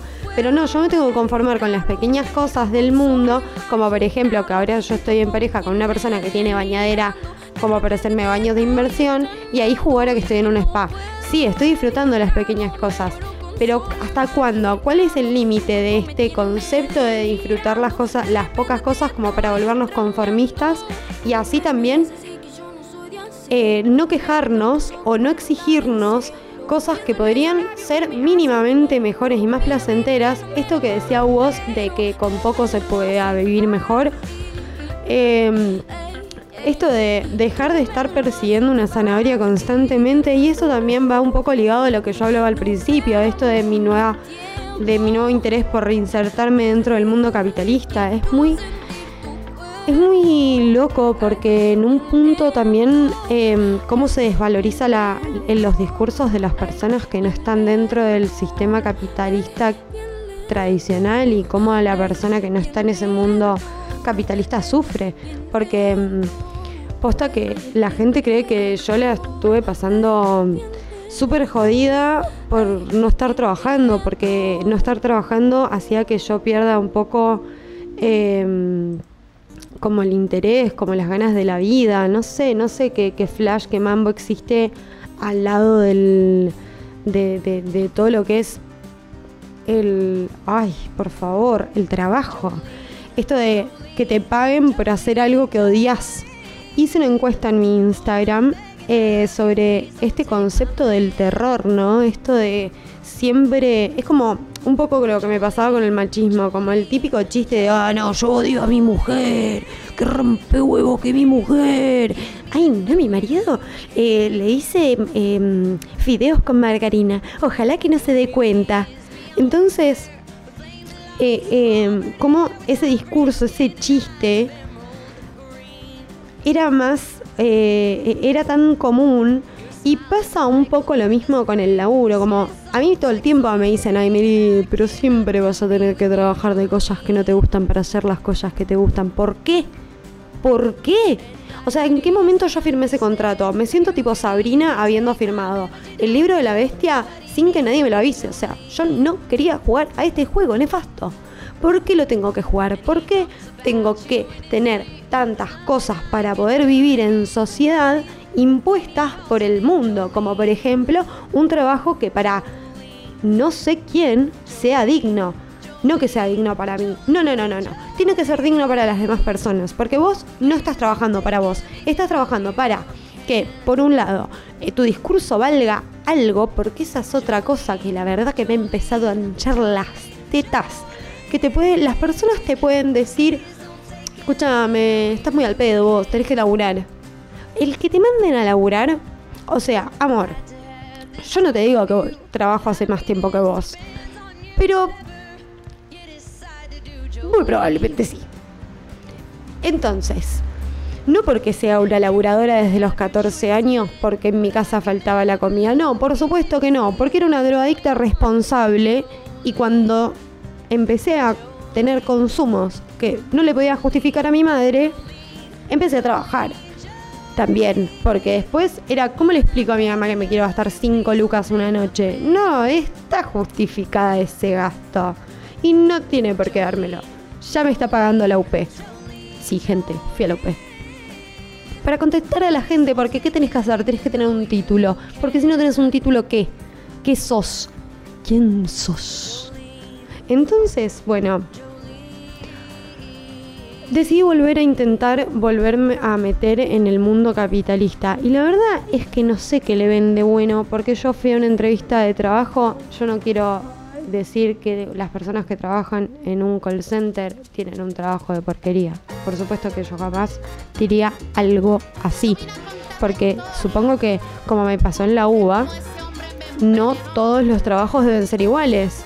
Pero viste cuando está ese concepto de no todos los hombres pegan, ya no, no creo que todos los trabajos no sean iguales.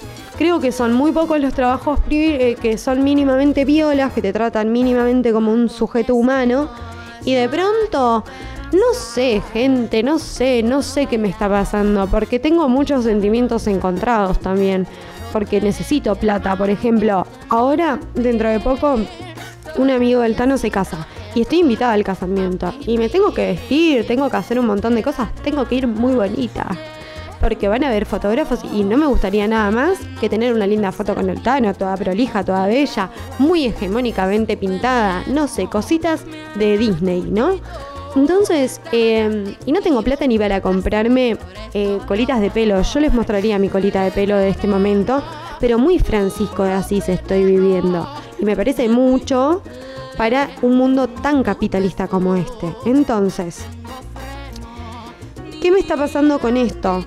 ¿En qué momento vamos a darnos cuenta de que todo este mundo está medio apuntado para un lado? Pero en serio lo digo, como que un montón de gente ya lo, sabe y es mucho más inteligente que yo y se dio cuenta mucho antes.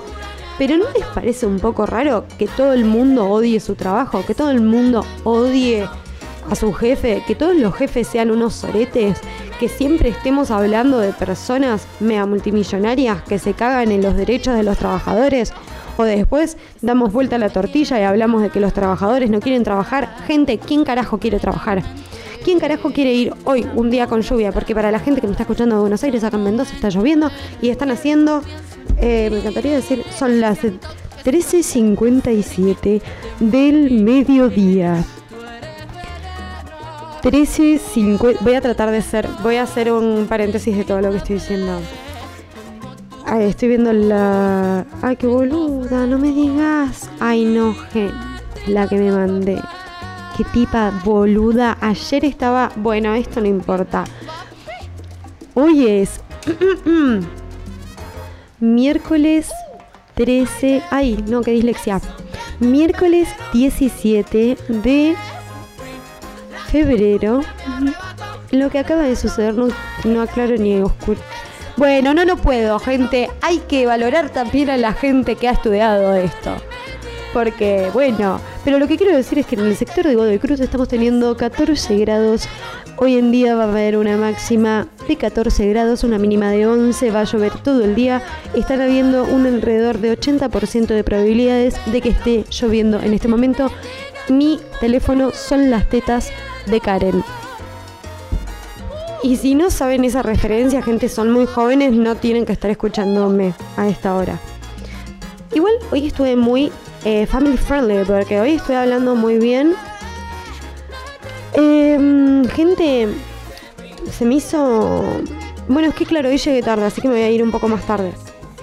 Vamos a hablar un poquito de lo que fue la Ah, no, voy a terminar de decir lo que estaba diciendo. Conclusión, gente, despertémonos. ¿Cómo me gusta decir conclusión, gente? Bueno, en conclusión, bueno, lo que quería decir, bueno, a lo que iba. Bueno, es como que no soy tan poco clara que tipo termino siempre hablando así.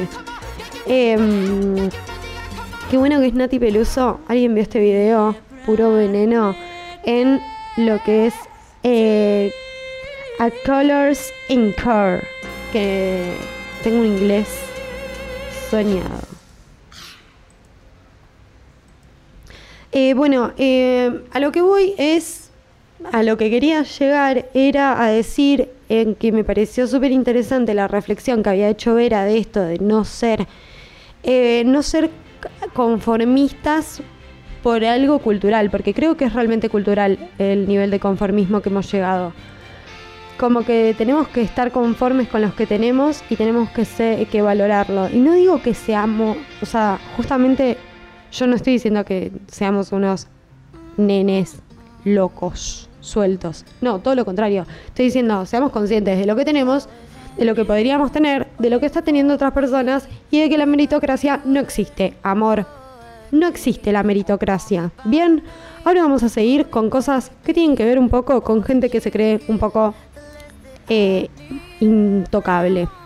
Vamos a hablar de lo que fue la movilización que armaron las hijas de Maradona contra em, la investigación que se está haciendo de la muerte de su padre, en donde la frase de la marcha era Morla preso, algo así era la no sé, no le presté mucha atención, la verdad que el tema Maradona ya me está dando una fiaca. Me, me, me, me solidarizo realmente con esta familia porque se está haciendo directamente un circo que no, no sé, no sé, no sé con qué cara eh, estamos llevando esta situación. Pero las chicas quisieron hacer una movilización, que estoy realmente de acuerdo, pero las chicas se olvidaron de lo que pasó, por ejemplo, en el velorio del papá. que yo no digo que que en el velorio que iba a ir más gente, menos gente, que iba a ser más controlado, que la gente es reconsciente y tiene muchísimos cuidados y protocolos y que iban a ir con dos metros de distancia, pero el problema es que no se olvidaron, como que llegaron y se olvidaron y fue una distracción. No, estamos en el medio de una pandemia. Ya en el velorio de tu papá tuvieron que sacar, tuvieron que hacer un escándalo para poder eh, movilizar el cajón porque la gente se estaba volviendo loca y se les estaba metiendo adentro del lugar. ¿A quién le estoy hablando? No sé. A ustedes, Dalmas y Yaninas de mi corazón. Eh, pero bueno, y también estaban todos los hijos de, de Diego Maradona, pero la verdad es que no me acuerdo los nombres. Eh, supongo que todos los hombres se llaman Diego. Y la otra hija es eh, Hannah. Entonces, bueno, epa, epa, epa, epa, al final es un montón de fútbol. Bueno, un montón de fútbol. Bueno, la verdad que la marcha se fue un poco al carajo, mucha gente corriendo. Em, tuvieron que irse las chicas porque se estaba desborotando todo. Y bueno, nada, la verdad que es una fiaca eso. Y volvió Mariana Nani, gente. Mm, eh, apareció Mariana Nanis en el programa de Listorti porque Listorti lo estoy viendo mucho, gente, que es un tema, pero la verdad que estuvieron buenos los programas de esta semana. A veces son una porquería, nivel caca con olor. Pero esto estuvo interesante. Eh, salió la Nanis a, mm, a, puso el grito en el cielo. Fue magnífico, pues estaban hablando con el abogado de ella. Y de pronto aparece Mariana Nanis tipo... No, no, no, no, no. Eh, y bueno, nada, un lío, eh, mandó de vuelta, bueno, tiró carpetazo. Tiró carpetazo, que es una de las características que más nos gustan de Mariana Nanis. Eh, salió diciendo que Canigia la violaba, que eso ya lo había contado en el, en el programa de Susana Jiménez, solo que salió con, con una violencia, decirlo, que fue... Aparte yo realmente no puedo creer cómo con la impunidad que se habla de estas cosas y con la liviandad que se hablan de estas cosas en televisión, porque el Listorti le decía, tipo, puntos de rating, gente, puntos de rating. Todo pensémoslo como puntos de rating. En un momento ella dice, ay, perdón, eh, está... Bueno, puso una canción, pero colgué, perdón, perdón. Disculpen.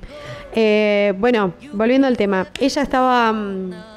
Diciendo que, que, el pájaro canigia la violaba, que esto, que el otro, y Distorti dice, para, para, para, para. Mariana, vos escuchás lo que estás diciendo, la denuncia que estás haciendo es muy grave. Estás diciendo que eh, Claudio Paul Canigia te violaba y ahí empiezan todos a, a, meter el dedo en la llaga, tipo, dale, contá más, contá más detalles. Y aparte que, bueno, Mariana Nanis es bastante verborrágica y debe haber sido un eh, bueno, porque también yo la entiendo, porque debe estar enojadísima, porque sale la otra pendeja que no sé por qué se mete. Otra que, que, que, la novia del, del ex de Cubero, en Mica Viciconte. Otra, ¿viste? Vamos a decir, ¿por qué, ¿por qué te metes? Ser lo orto, callate. No te metas en estas cosas que no te corresponden. Entonces, bueno, nada. Cuestión, la piba esta como que habría tuiteado que... Eh, Mariana Nani se abandonó a su hermano y se fue a vivir a Miami de ilegal, que no sé qué, que no sé cuánto. Y tipo, claramente Mariana Nani va a salir a, poner el grito en el cielo. Y, muy bien, eh, o sea, Claudio la tendría que haber agarrado y haberle dicho, amor, cierra tu, cierra tu orto, vamos a caminar por la playa y a tomarnos unos mojitos. ¿Por qué te tenés que meter con mi ex mujer? Tipo, ya está, ya está. No te metas, o sea, ¿Podemos ser un poco más respetuosas las personas con las otras personas y sus otras relaciones? Porque me pasa mucho esto. Esto de, tener como conflictos con las ex de los actuales y cosas por el estilo. Yo, yo no te digo que seas una persona que, ay, sí, yo vivo por vos, bla, No, pero sí que tengamos un poco más de, de mm, feedback, porque no nos hagamos los oncinis, porque si somos todos iguales, y no somos todos iguales, medio que todos tenemos un mamo con el ex, no, no, no podemos calmar, podemos dejar de molestar a la gente, porque aparte siempre tiene que ser el miedo de que vuelva, el miedo, todo el tiempo las ex y las actuales, y, y, tole, tole, igual estamos hablando sobre todo en la farándula, ¿no? Pero, ah, bueno, no sé por qué estoy diciendo la farándula, porque mi, mi, mi, gente no es la farándula. Y en mi gente también pasan estas cosas. Muchos problemas de celos hay. Lula Bertoldi hizo un descargo. Ay, me encantó. Lula Bertoldi subió unas historias haciendo un descargo sobre la absolución del. Ah, no sé cómo se dice. Absolución del cura pedófilo y sobre también los tiempos que tiene la justicia para, eh, de esto de lo que hablábamos en el programa pasado, de esto de, de mm, que los tiempos, o sea, estos tiempos de la justicia ficticios que existen para ciertas cosas, pero para otras no. O sea, una, una violación no se puede demostrar porque fue hace un montón de tiempo. Entonces, nada, por más de que sepamos que has sido un pedófilo, prescripto, listo. Y es como muy extraño esos tiempos de la justicia. Eh, mismo también esto de lo que hablaba, mm, bueno, hizo también un descargo sobre esto de los incendios y cómo mm, tenemos que hacernos responsables de los consumos. Ojalá que lo haya dejado en sus historias destacadas, porque no es, o sea, lo que ella dijo fue básicamente todo lo que estuve hablando yo, pero claramente ella es una persona que, respeto y admiro muchísimo y tiene una la vía eh, hermosa y realmente recomiendo muchísimo que escuchen a, Lula Bertoldi. Que, bueno, no es un gurú tampoco, gente. Toca muy bien la guitarra, alta artista. Pero no la quiero desmerecer por eso. Porque también lo que dijo es súper interesante. Una tipa que ha dejado de comer carne, que ha replanteado sus, sus consumos. Escuchar un poquito a alguien que lo ha hecho y que tiene un poco más de experiencia, un poco más de cabeza, un poco más de mundo, un poco más de, de, mm, de de fotos dándose besos con Nico Sorín, vamos a ser sinceros también. Vamos a ser sinceros también con el tema de que, bueno, em, vamos a seguir porque me enrosqué en una en la que, viste, cuando... No voy a aclarar más nada. El otro día la escuché a Noelia Custodio en un video de decir yo la verdad que no voy a aclarar más nada porque terminas aclarando y te, de aclarar algo y terminas terminando aclarando, tratando de aclarar lo que estabas aclarando, como estoy haciendo yo ahora estoy aclarando mucho. Muchísimo. Demasiado. A ver, vamos a escuchar la canción de Fito con Lali. Que yo no la escuché. Em, la voy a poner ahí de, fondo. Bueno, sigue la polémica con la marcha del 10. Ay, estoy yendo para otro lado. Ay, gente. No, esto sí. A ver, para, no, para, voy a ver si lo puedo poner para que escuchemos, porque fue hermoso y lo voy a poner de fondo. Eh, Nati Peluso eh, hizo, fue, estuvo en los Goya y para hacer toda la presentación de los Goya, o sea, todo lo previo, la acompañaron las personas de Boca España. Boca España. Y bueno, hicieron un video de em, todo lo que fue el recorrido de ella en el eh, así maquillándose y antes de salir y yo quiero recalcar, eh, creo que el momento más lindo es cuando ella nos regala, la están maquillando y se pone a cantar un bolero. Ay, amor. Lo tengo acá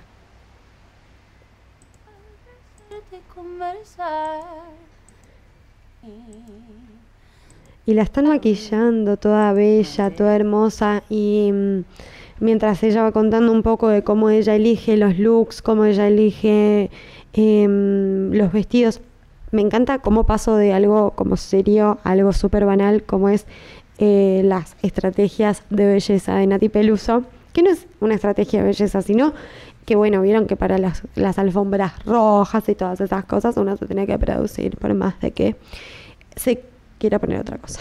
Como yo, por ejemplo, para ir al casamiento. Tengo que ir bonita y todo el mundo me dice, ay, no podés ir con borcegos. Pero gente, yo me siento cómoda, me siento tranquila, me siento acompañada, me siento protegida. No sé cómo va a ser el lugar, no sé cómo va a ser el terreno. Yo quiero estar cómoda, quiero poder correr, bailar, saltar, caminar y, no sentir que me estoy hundiendo en el pasto con unos buenos tacos. Em, Voy a ir poniendo de fondo a, a, Nati. Tanto tiempo disfrutamos de ese amor. Nuestras almas se acercan. Es hermosa. Tanto así que yo guardo tu sabor. Pero tú llevas también. Esto está en el programa de Vox. ¿Por qué me sale Vox España? Vox España, tipo, es eh, los carreras X. mi presencia, tu Es como que te silencia. ¿eh? Abrazarte y conversar. Tanta vida yo te di que por fuerza llevas ya sabor a mí. Y las ondas eh, últimamente me están inspirando. Porque son. O sea, no sé, ¿qué decir, no? Tiene mucho cuerpo. Un nivel de. Vamos a ponerla de paso a lo que hizo su presentación en los Goya. Em, bueno, recomiendo muchísimo que vayan a Vogue España.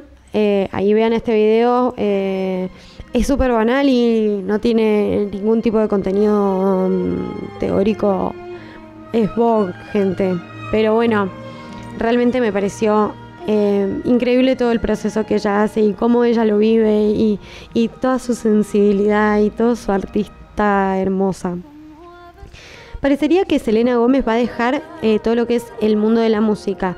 Con lo millonaria que es igual, la verdad, bueno, ay, escuchen por favor esa voz. No me puedo concentrar. Pero bueno, eh, va a dejar eh, lo que es el mundo de la música, parecería. Todavía no está confirmado, no hay nada confirmado. gente, gente, gente, gente, gente. Para esto, em, necesito... Mm, em, no, bueno, lo voy a decir con esta música sensual, porque dentro de dos semanas vamos a estar viviendo los 15 programas de Milofaciando. Y estuve pensando en hacerlo en vivo, quiero llegar con vestido, quiero llegar en un auto, quiero llegar con flores, quiero llegar así toda, como entré en mis 15 con I love you, baby. Y ahí entro, baby. ¡Wow! 15 programas, gente. Toda una señorita mi programa. Em, así que nada, estoy pensando en cosas, seguramente lo hagamos en el espacio rebelde, en el espacio rebelde, en el rincón rebelde que hacemos cada 15 días, porque justo da la casualidad que coincide. Así que nada, existe la posibilidad de que en programa número 15 de Milo Faciando sea directamente en el formato Rincón Rebelde, en donde me van a ver a mí haciendo una performance de cumpleaños. Porque ¿qué es lo mejor de cumplir años? Hacer eh, las performances y que todos te tengan que ver, aplaudir, amar, abrazar, sostener, amar. Es muy importante la parte del amar. Voy a poner otra canción de Woz porque like. Ay, es que es tan linda la Nati Peluso. Bueno, le falta todavía. Eh, vamos. Chiqui, ¿saben que me enteré? Dato de vital importancia. ¿Vieron Wanda de WandaVision? De Wanda de, de Avengers. Wanda de. Eh, creo que es la 3 de Iron Man. O la 2 de algo. Bueno, las estoy viendo todas juntas, gente, puedan sepanme entender. Yo no puedo. Como me gusta decir gente. Tal vez no hay nadie acá conmigo, o tal vez hay mucha gente. Pero bueno, lo que quería decir es que eh, la, es la hermana de las mellizas Olsen. O sea que yo lo sabía, pero es la hermana mayor, menor de las hermanas Olsen. Y nada, esta es una de las primeras. Ella, como que en un momento tiene un montón de entrevistas en donde le decían, ay, no te molesta estar en las sombras de tus hermanas y quererte dedicar a lo mismo. Y ella, como que nunca lo sintió. Así que nada, la amamos y no sabía eh, nada, yo. ¿Y por qué digo que no sabía? Porque somos súper amigas y tipo quedó como el culo no sabiendo eso. Así que nada, les informo para que también tengan un poco... ¿Qué es eso? Ah, qué boluda. Bueno. Gente colmillot. Ay Dios, gente. Esto sí que es eh, letal media, mundo mundial, terror. Eh, ahí basta.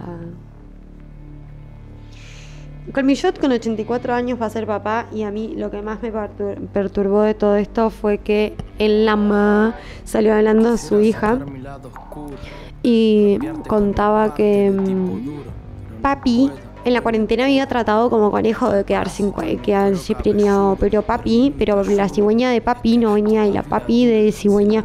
Y yo decía, ay, pueden dejar de hablar de sexo, de colmillot, con su hija y puede ella dejar de decirle papi, por favor. O sea, me estaba perturbando demasiado, fue un montón. Eh, la señorita mismo hizo una reflexión muy interesante, si no me equivoco la hizo ayer o antes de ayer, sobre exigirle a los medios de comunicación que toquen temas serios, como eh, es realmente una lucha que queremos llevar a cabo. Estamos en, eh, o sea, hay un montón de gente que está tocando estos temas, porque ahora algunos medios de comunicación, o sea, ¿qué le estamos exigiendo a los medios de comunicación? ¿Qué queremos exigirle? ¿Cómo se los queremos exigir? ¿Realmente queremos meternos en esa lucha? ¿O saben cuál es una buena manera de luchar contra eso? Escuchando medios que quieran comunicar. Yo no te digo que nosotros somos un medio que queremos comunicar. Nosotros estamos Queremos dejar un mensaje a través del viento. Ah, de robar los mensajes a vos, los mensajes. Bueno, bueno. Pero Futurock, por ejemplo, o mm, todo lo que están haciendo Richie Musi con Pepe Rosenblatt. no sé, empezar a consumir otros medios, otro otro producto, no el, trágico y hegemónico que siempre tergiversó mucho las cosas. Eh, bueno, llega el viernes, gente. Llega el viernes de la semana pasada. Y hay. Bueno, no, no. Esto yo no tengo ganas de hablarlo porque lo hablaron todos los medios. Le sacan un jugo que la verdad que a mí me parece una falta tal de respeto. Eh, y antes de irme, lo que quiero decir es. ¿Hasta dónde estamos dispuestos a llegar por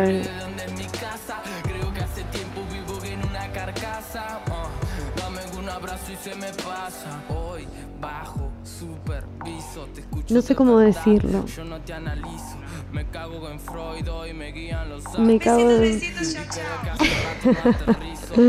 no tenía que salir ahora. Gente, claramente se dan cuenta de lo que me está pasando, ¿no? Es como que no puedo hablar y hacer cosas a la vez.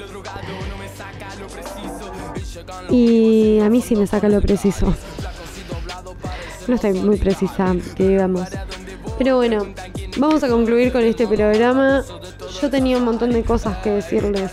Como por ejemplo, uy, esto no me quiero olvidar porque la verdad que esto es súper importante realmente. Hay alguien me habló por Instagram, ahora me fijo.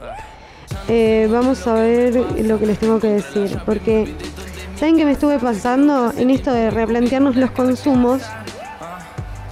Qué mejor que, tipo, arrancar replanteándonos los consumos desde lo que es la alimentación. Para tener una alimentación sana, voy a ver si me sale estilo PNT. Para tener una alimentación sana y reemplazar distintos nutrientes que hoy en día están en un, en un gran punto explotando nuestro mundo y destruyéndolo lentamente, vengo a recomendarles un excelente lugar a donde van a poder consumir frutos secos de excelente calidad y excelente nivel. Se llaman Andes Nut. Los pueden encontrar en internet como www.andesnut.com o en info.andesnut.com en el número telefónico que voy a decir a continuación. Por favor, gente, tomen nota. 0261 3831 194 o ay, ¿qué fue eso? Bueno, el otro teléfono en donde pueden comunicarse es en el 261 16 26 3030 o en su Instagram arroba andesnut. Soy muy forra. O en su Instagram ay gente. O en andesnut. Ay no chiquis perdón andes.nut ahí están en su Instagram. Nada son unas amigas del corazón y realmente lo recomiendo muchísimo. Tienen muchísimos mix. Tienen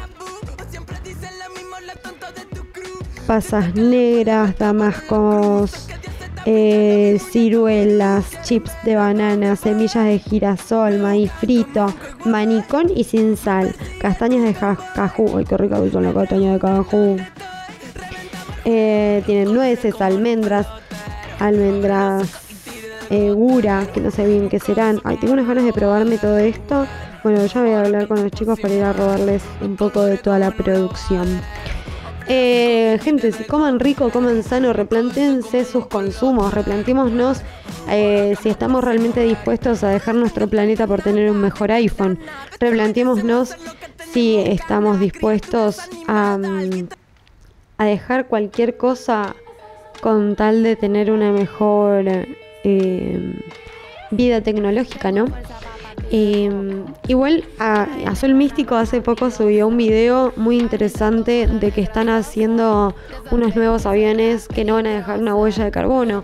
Por lo menos eso, empezar a tratar de, ya que tenemos consumos mañosos, cambiémoslos. Por eso es que te estoy haciendo un chori vegano, mi amor. Para que te puedas dejar de comer al animalito muerto y no dejas de comerte un chori. Pero replantémonos un poquito el consumo. Yo con esto no les estoy diciendo que tienen que ser vegetarianos para poder salvar al planeta, pero sí. Em, así que, como quien no quiere la cosa, voy a frenar esto. Voy a hacer un minuto de silencio. Voy a pedirle que cierren los ojos, que inspiren por la nariz que suelten el aire por la boca y dilaten el ano. Besitos, besitos, chao, chao. Lo siento, lo puse nuevo. Besito, besito, chao, chao, gente, gente de bella. Coman frutos secos, ¿sí? Ahora los dejo con una song.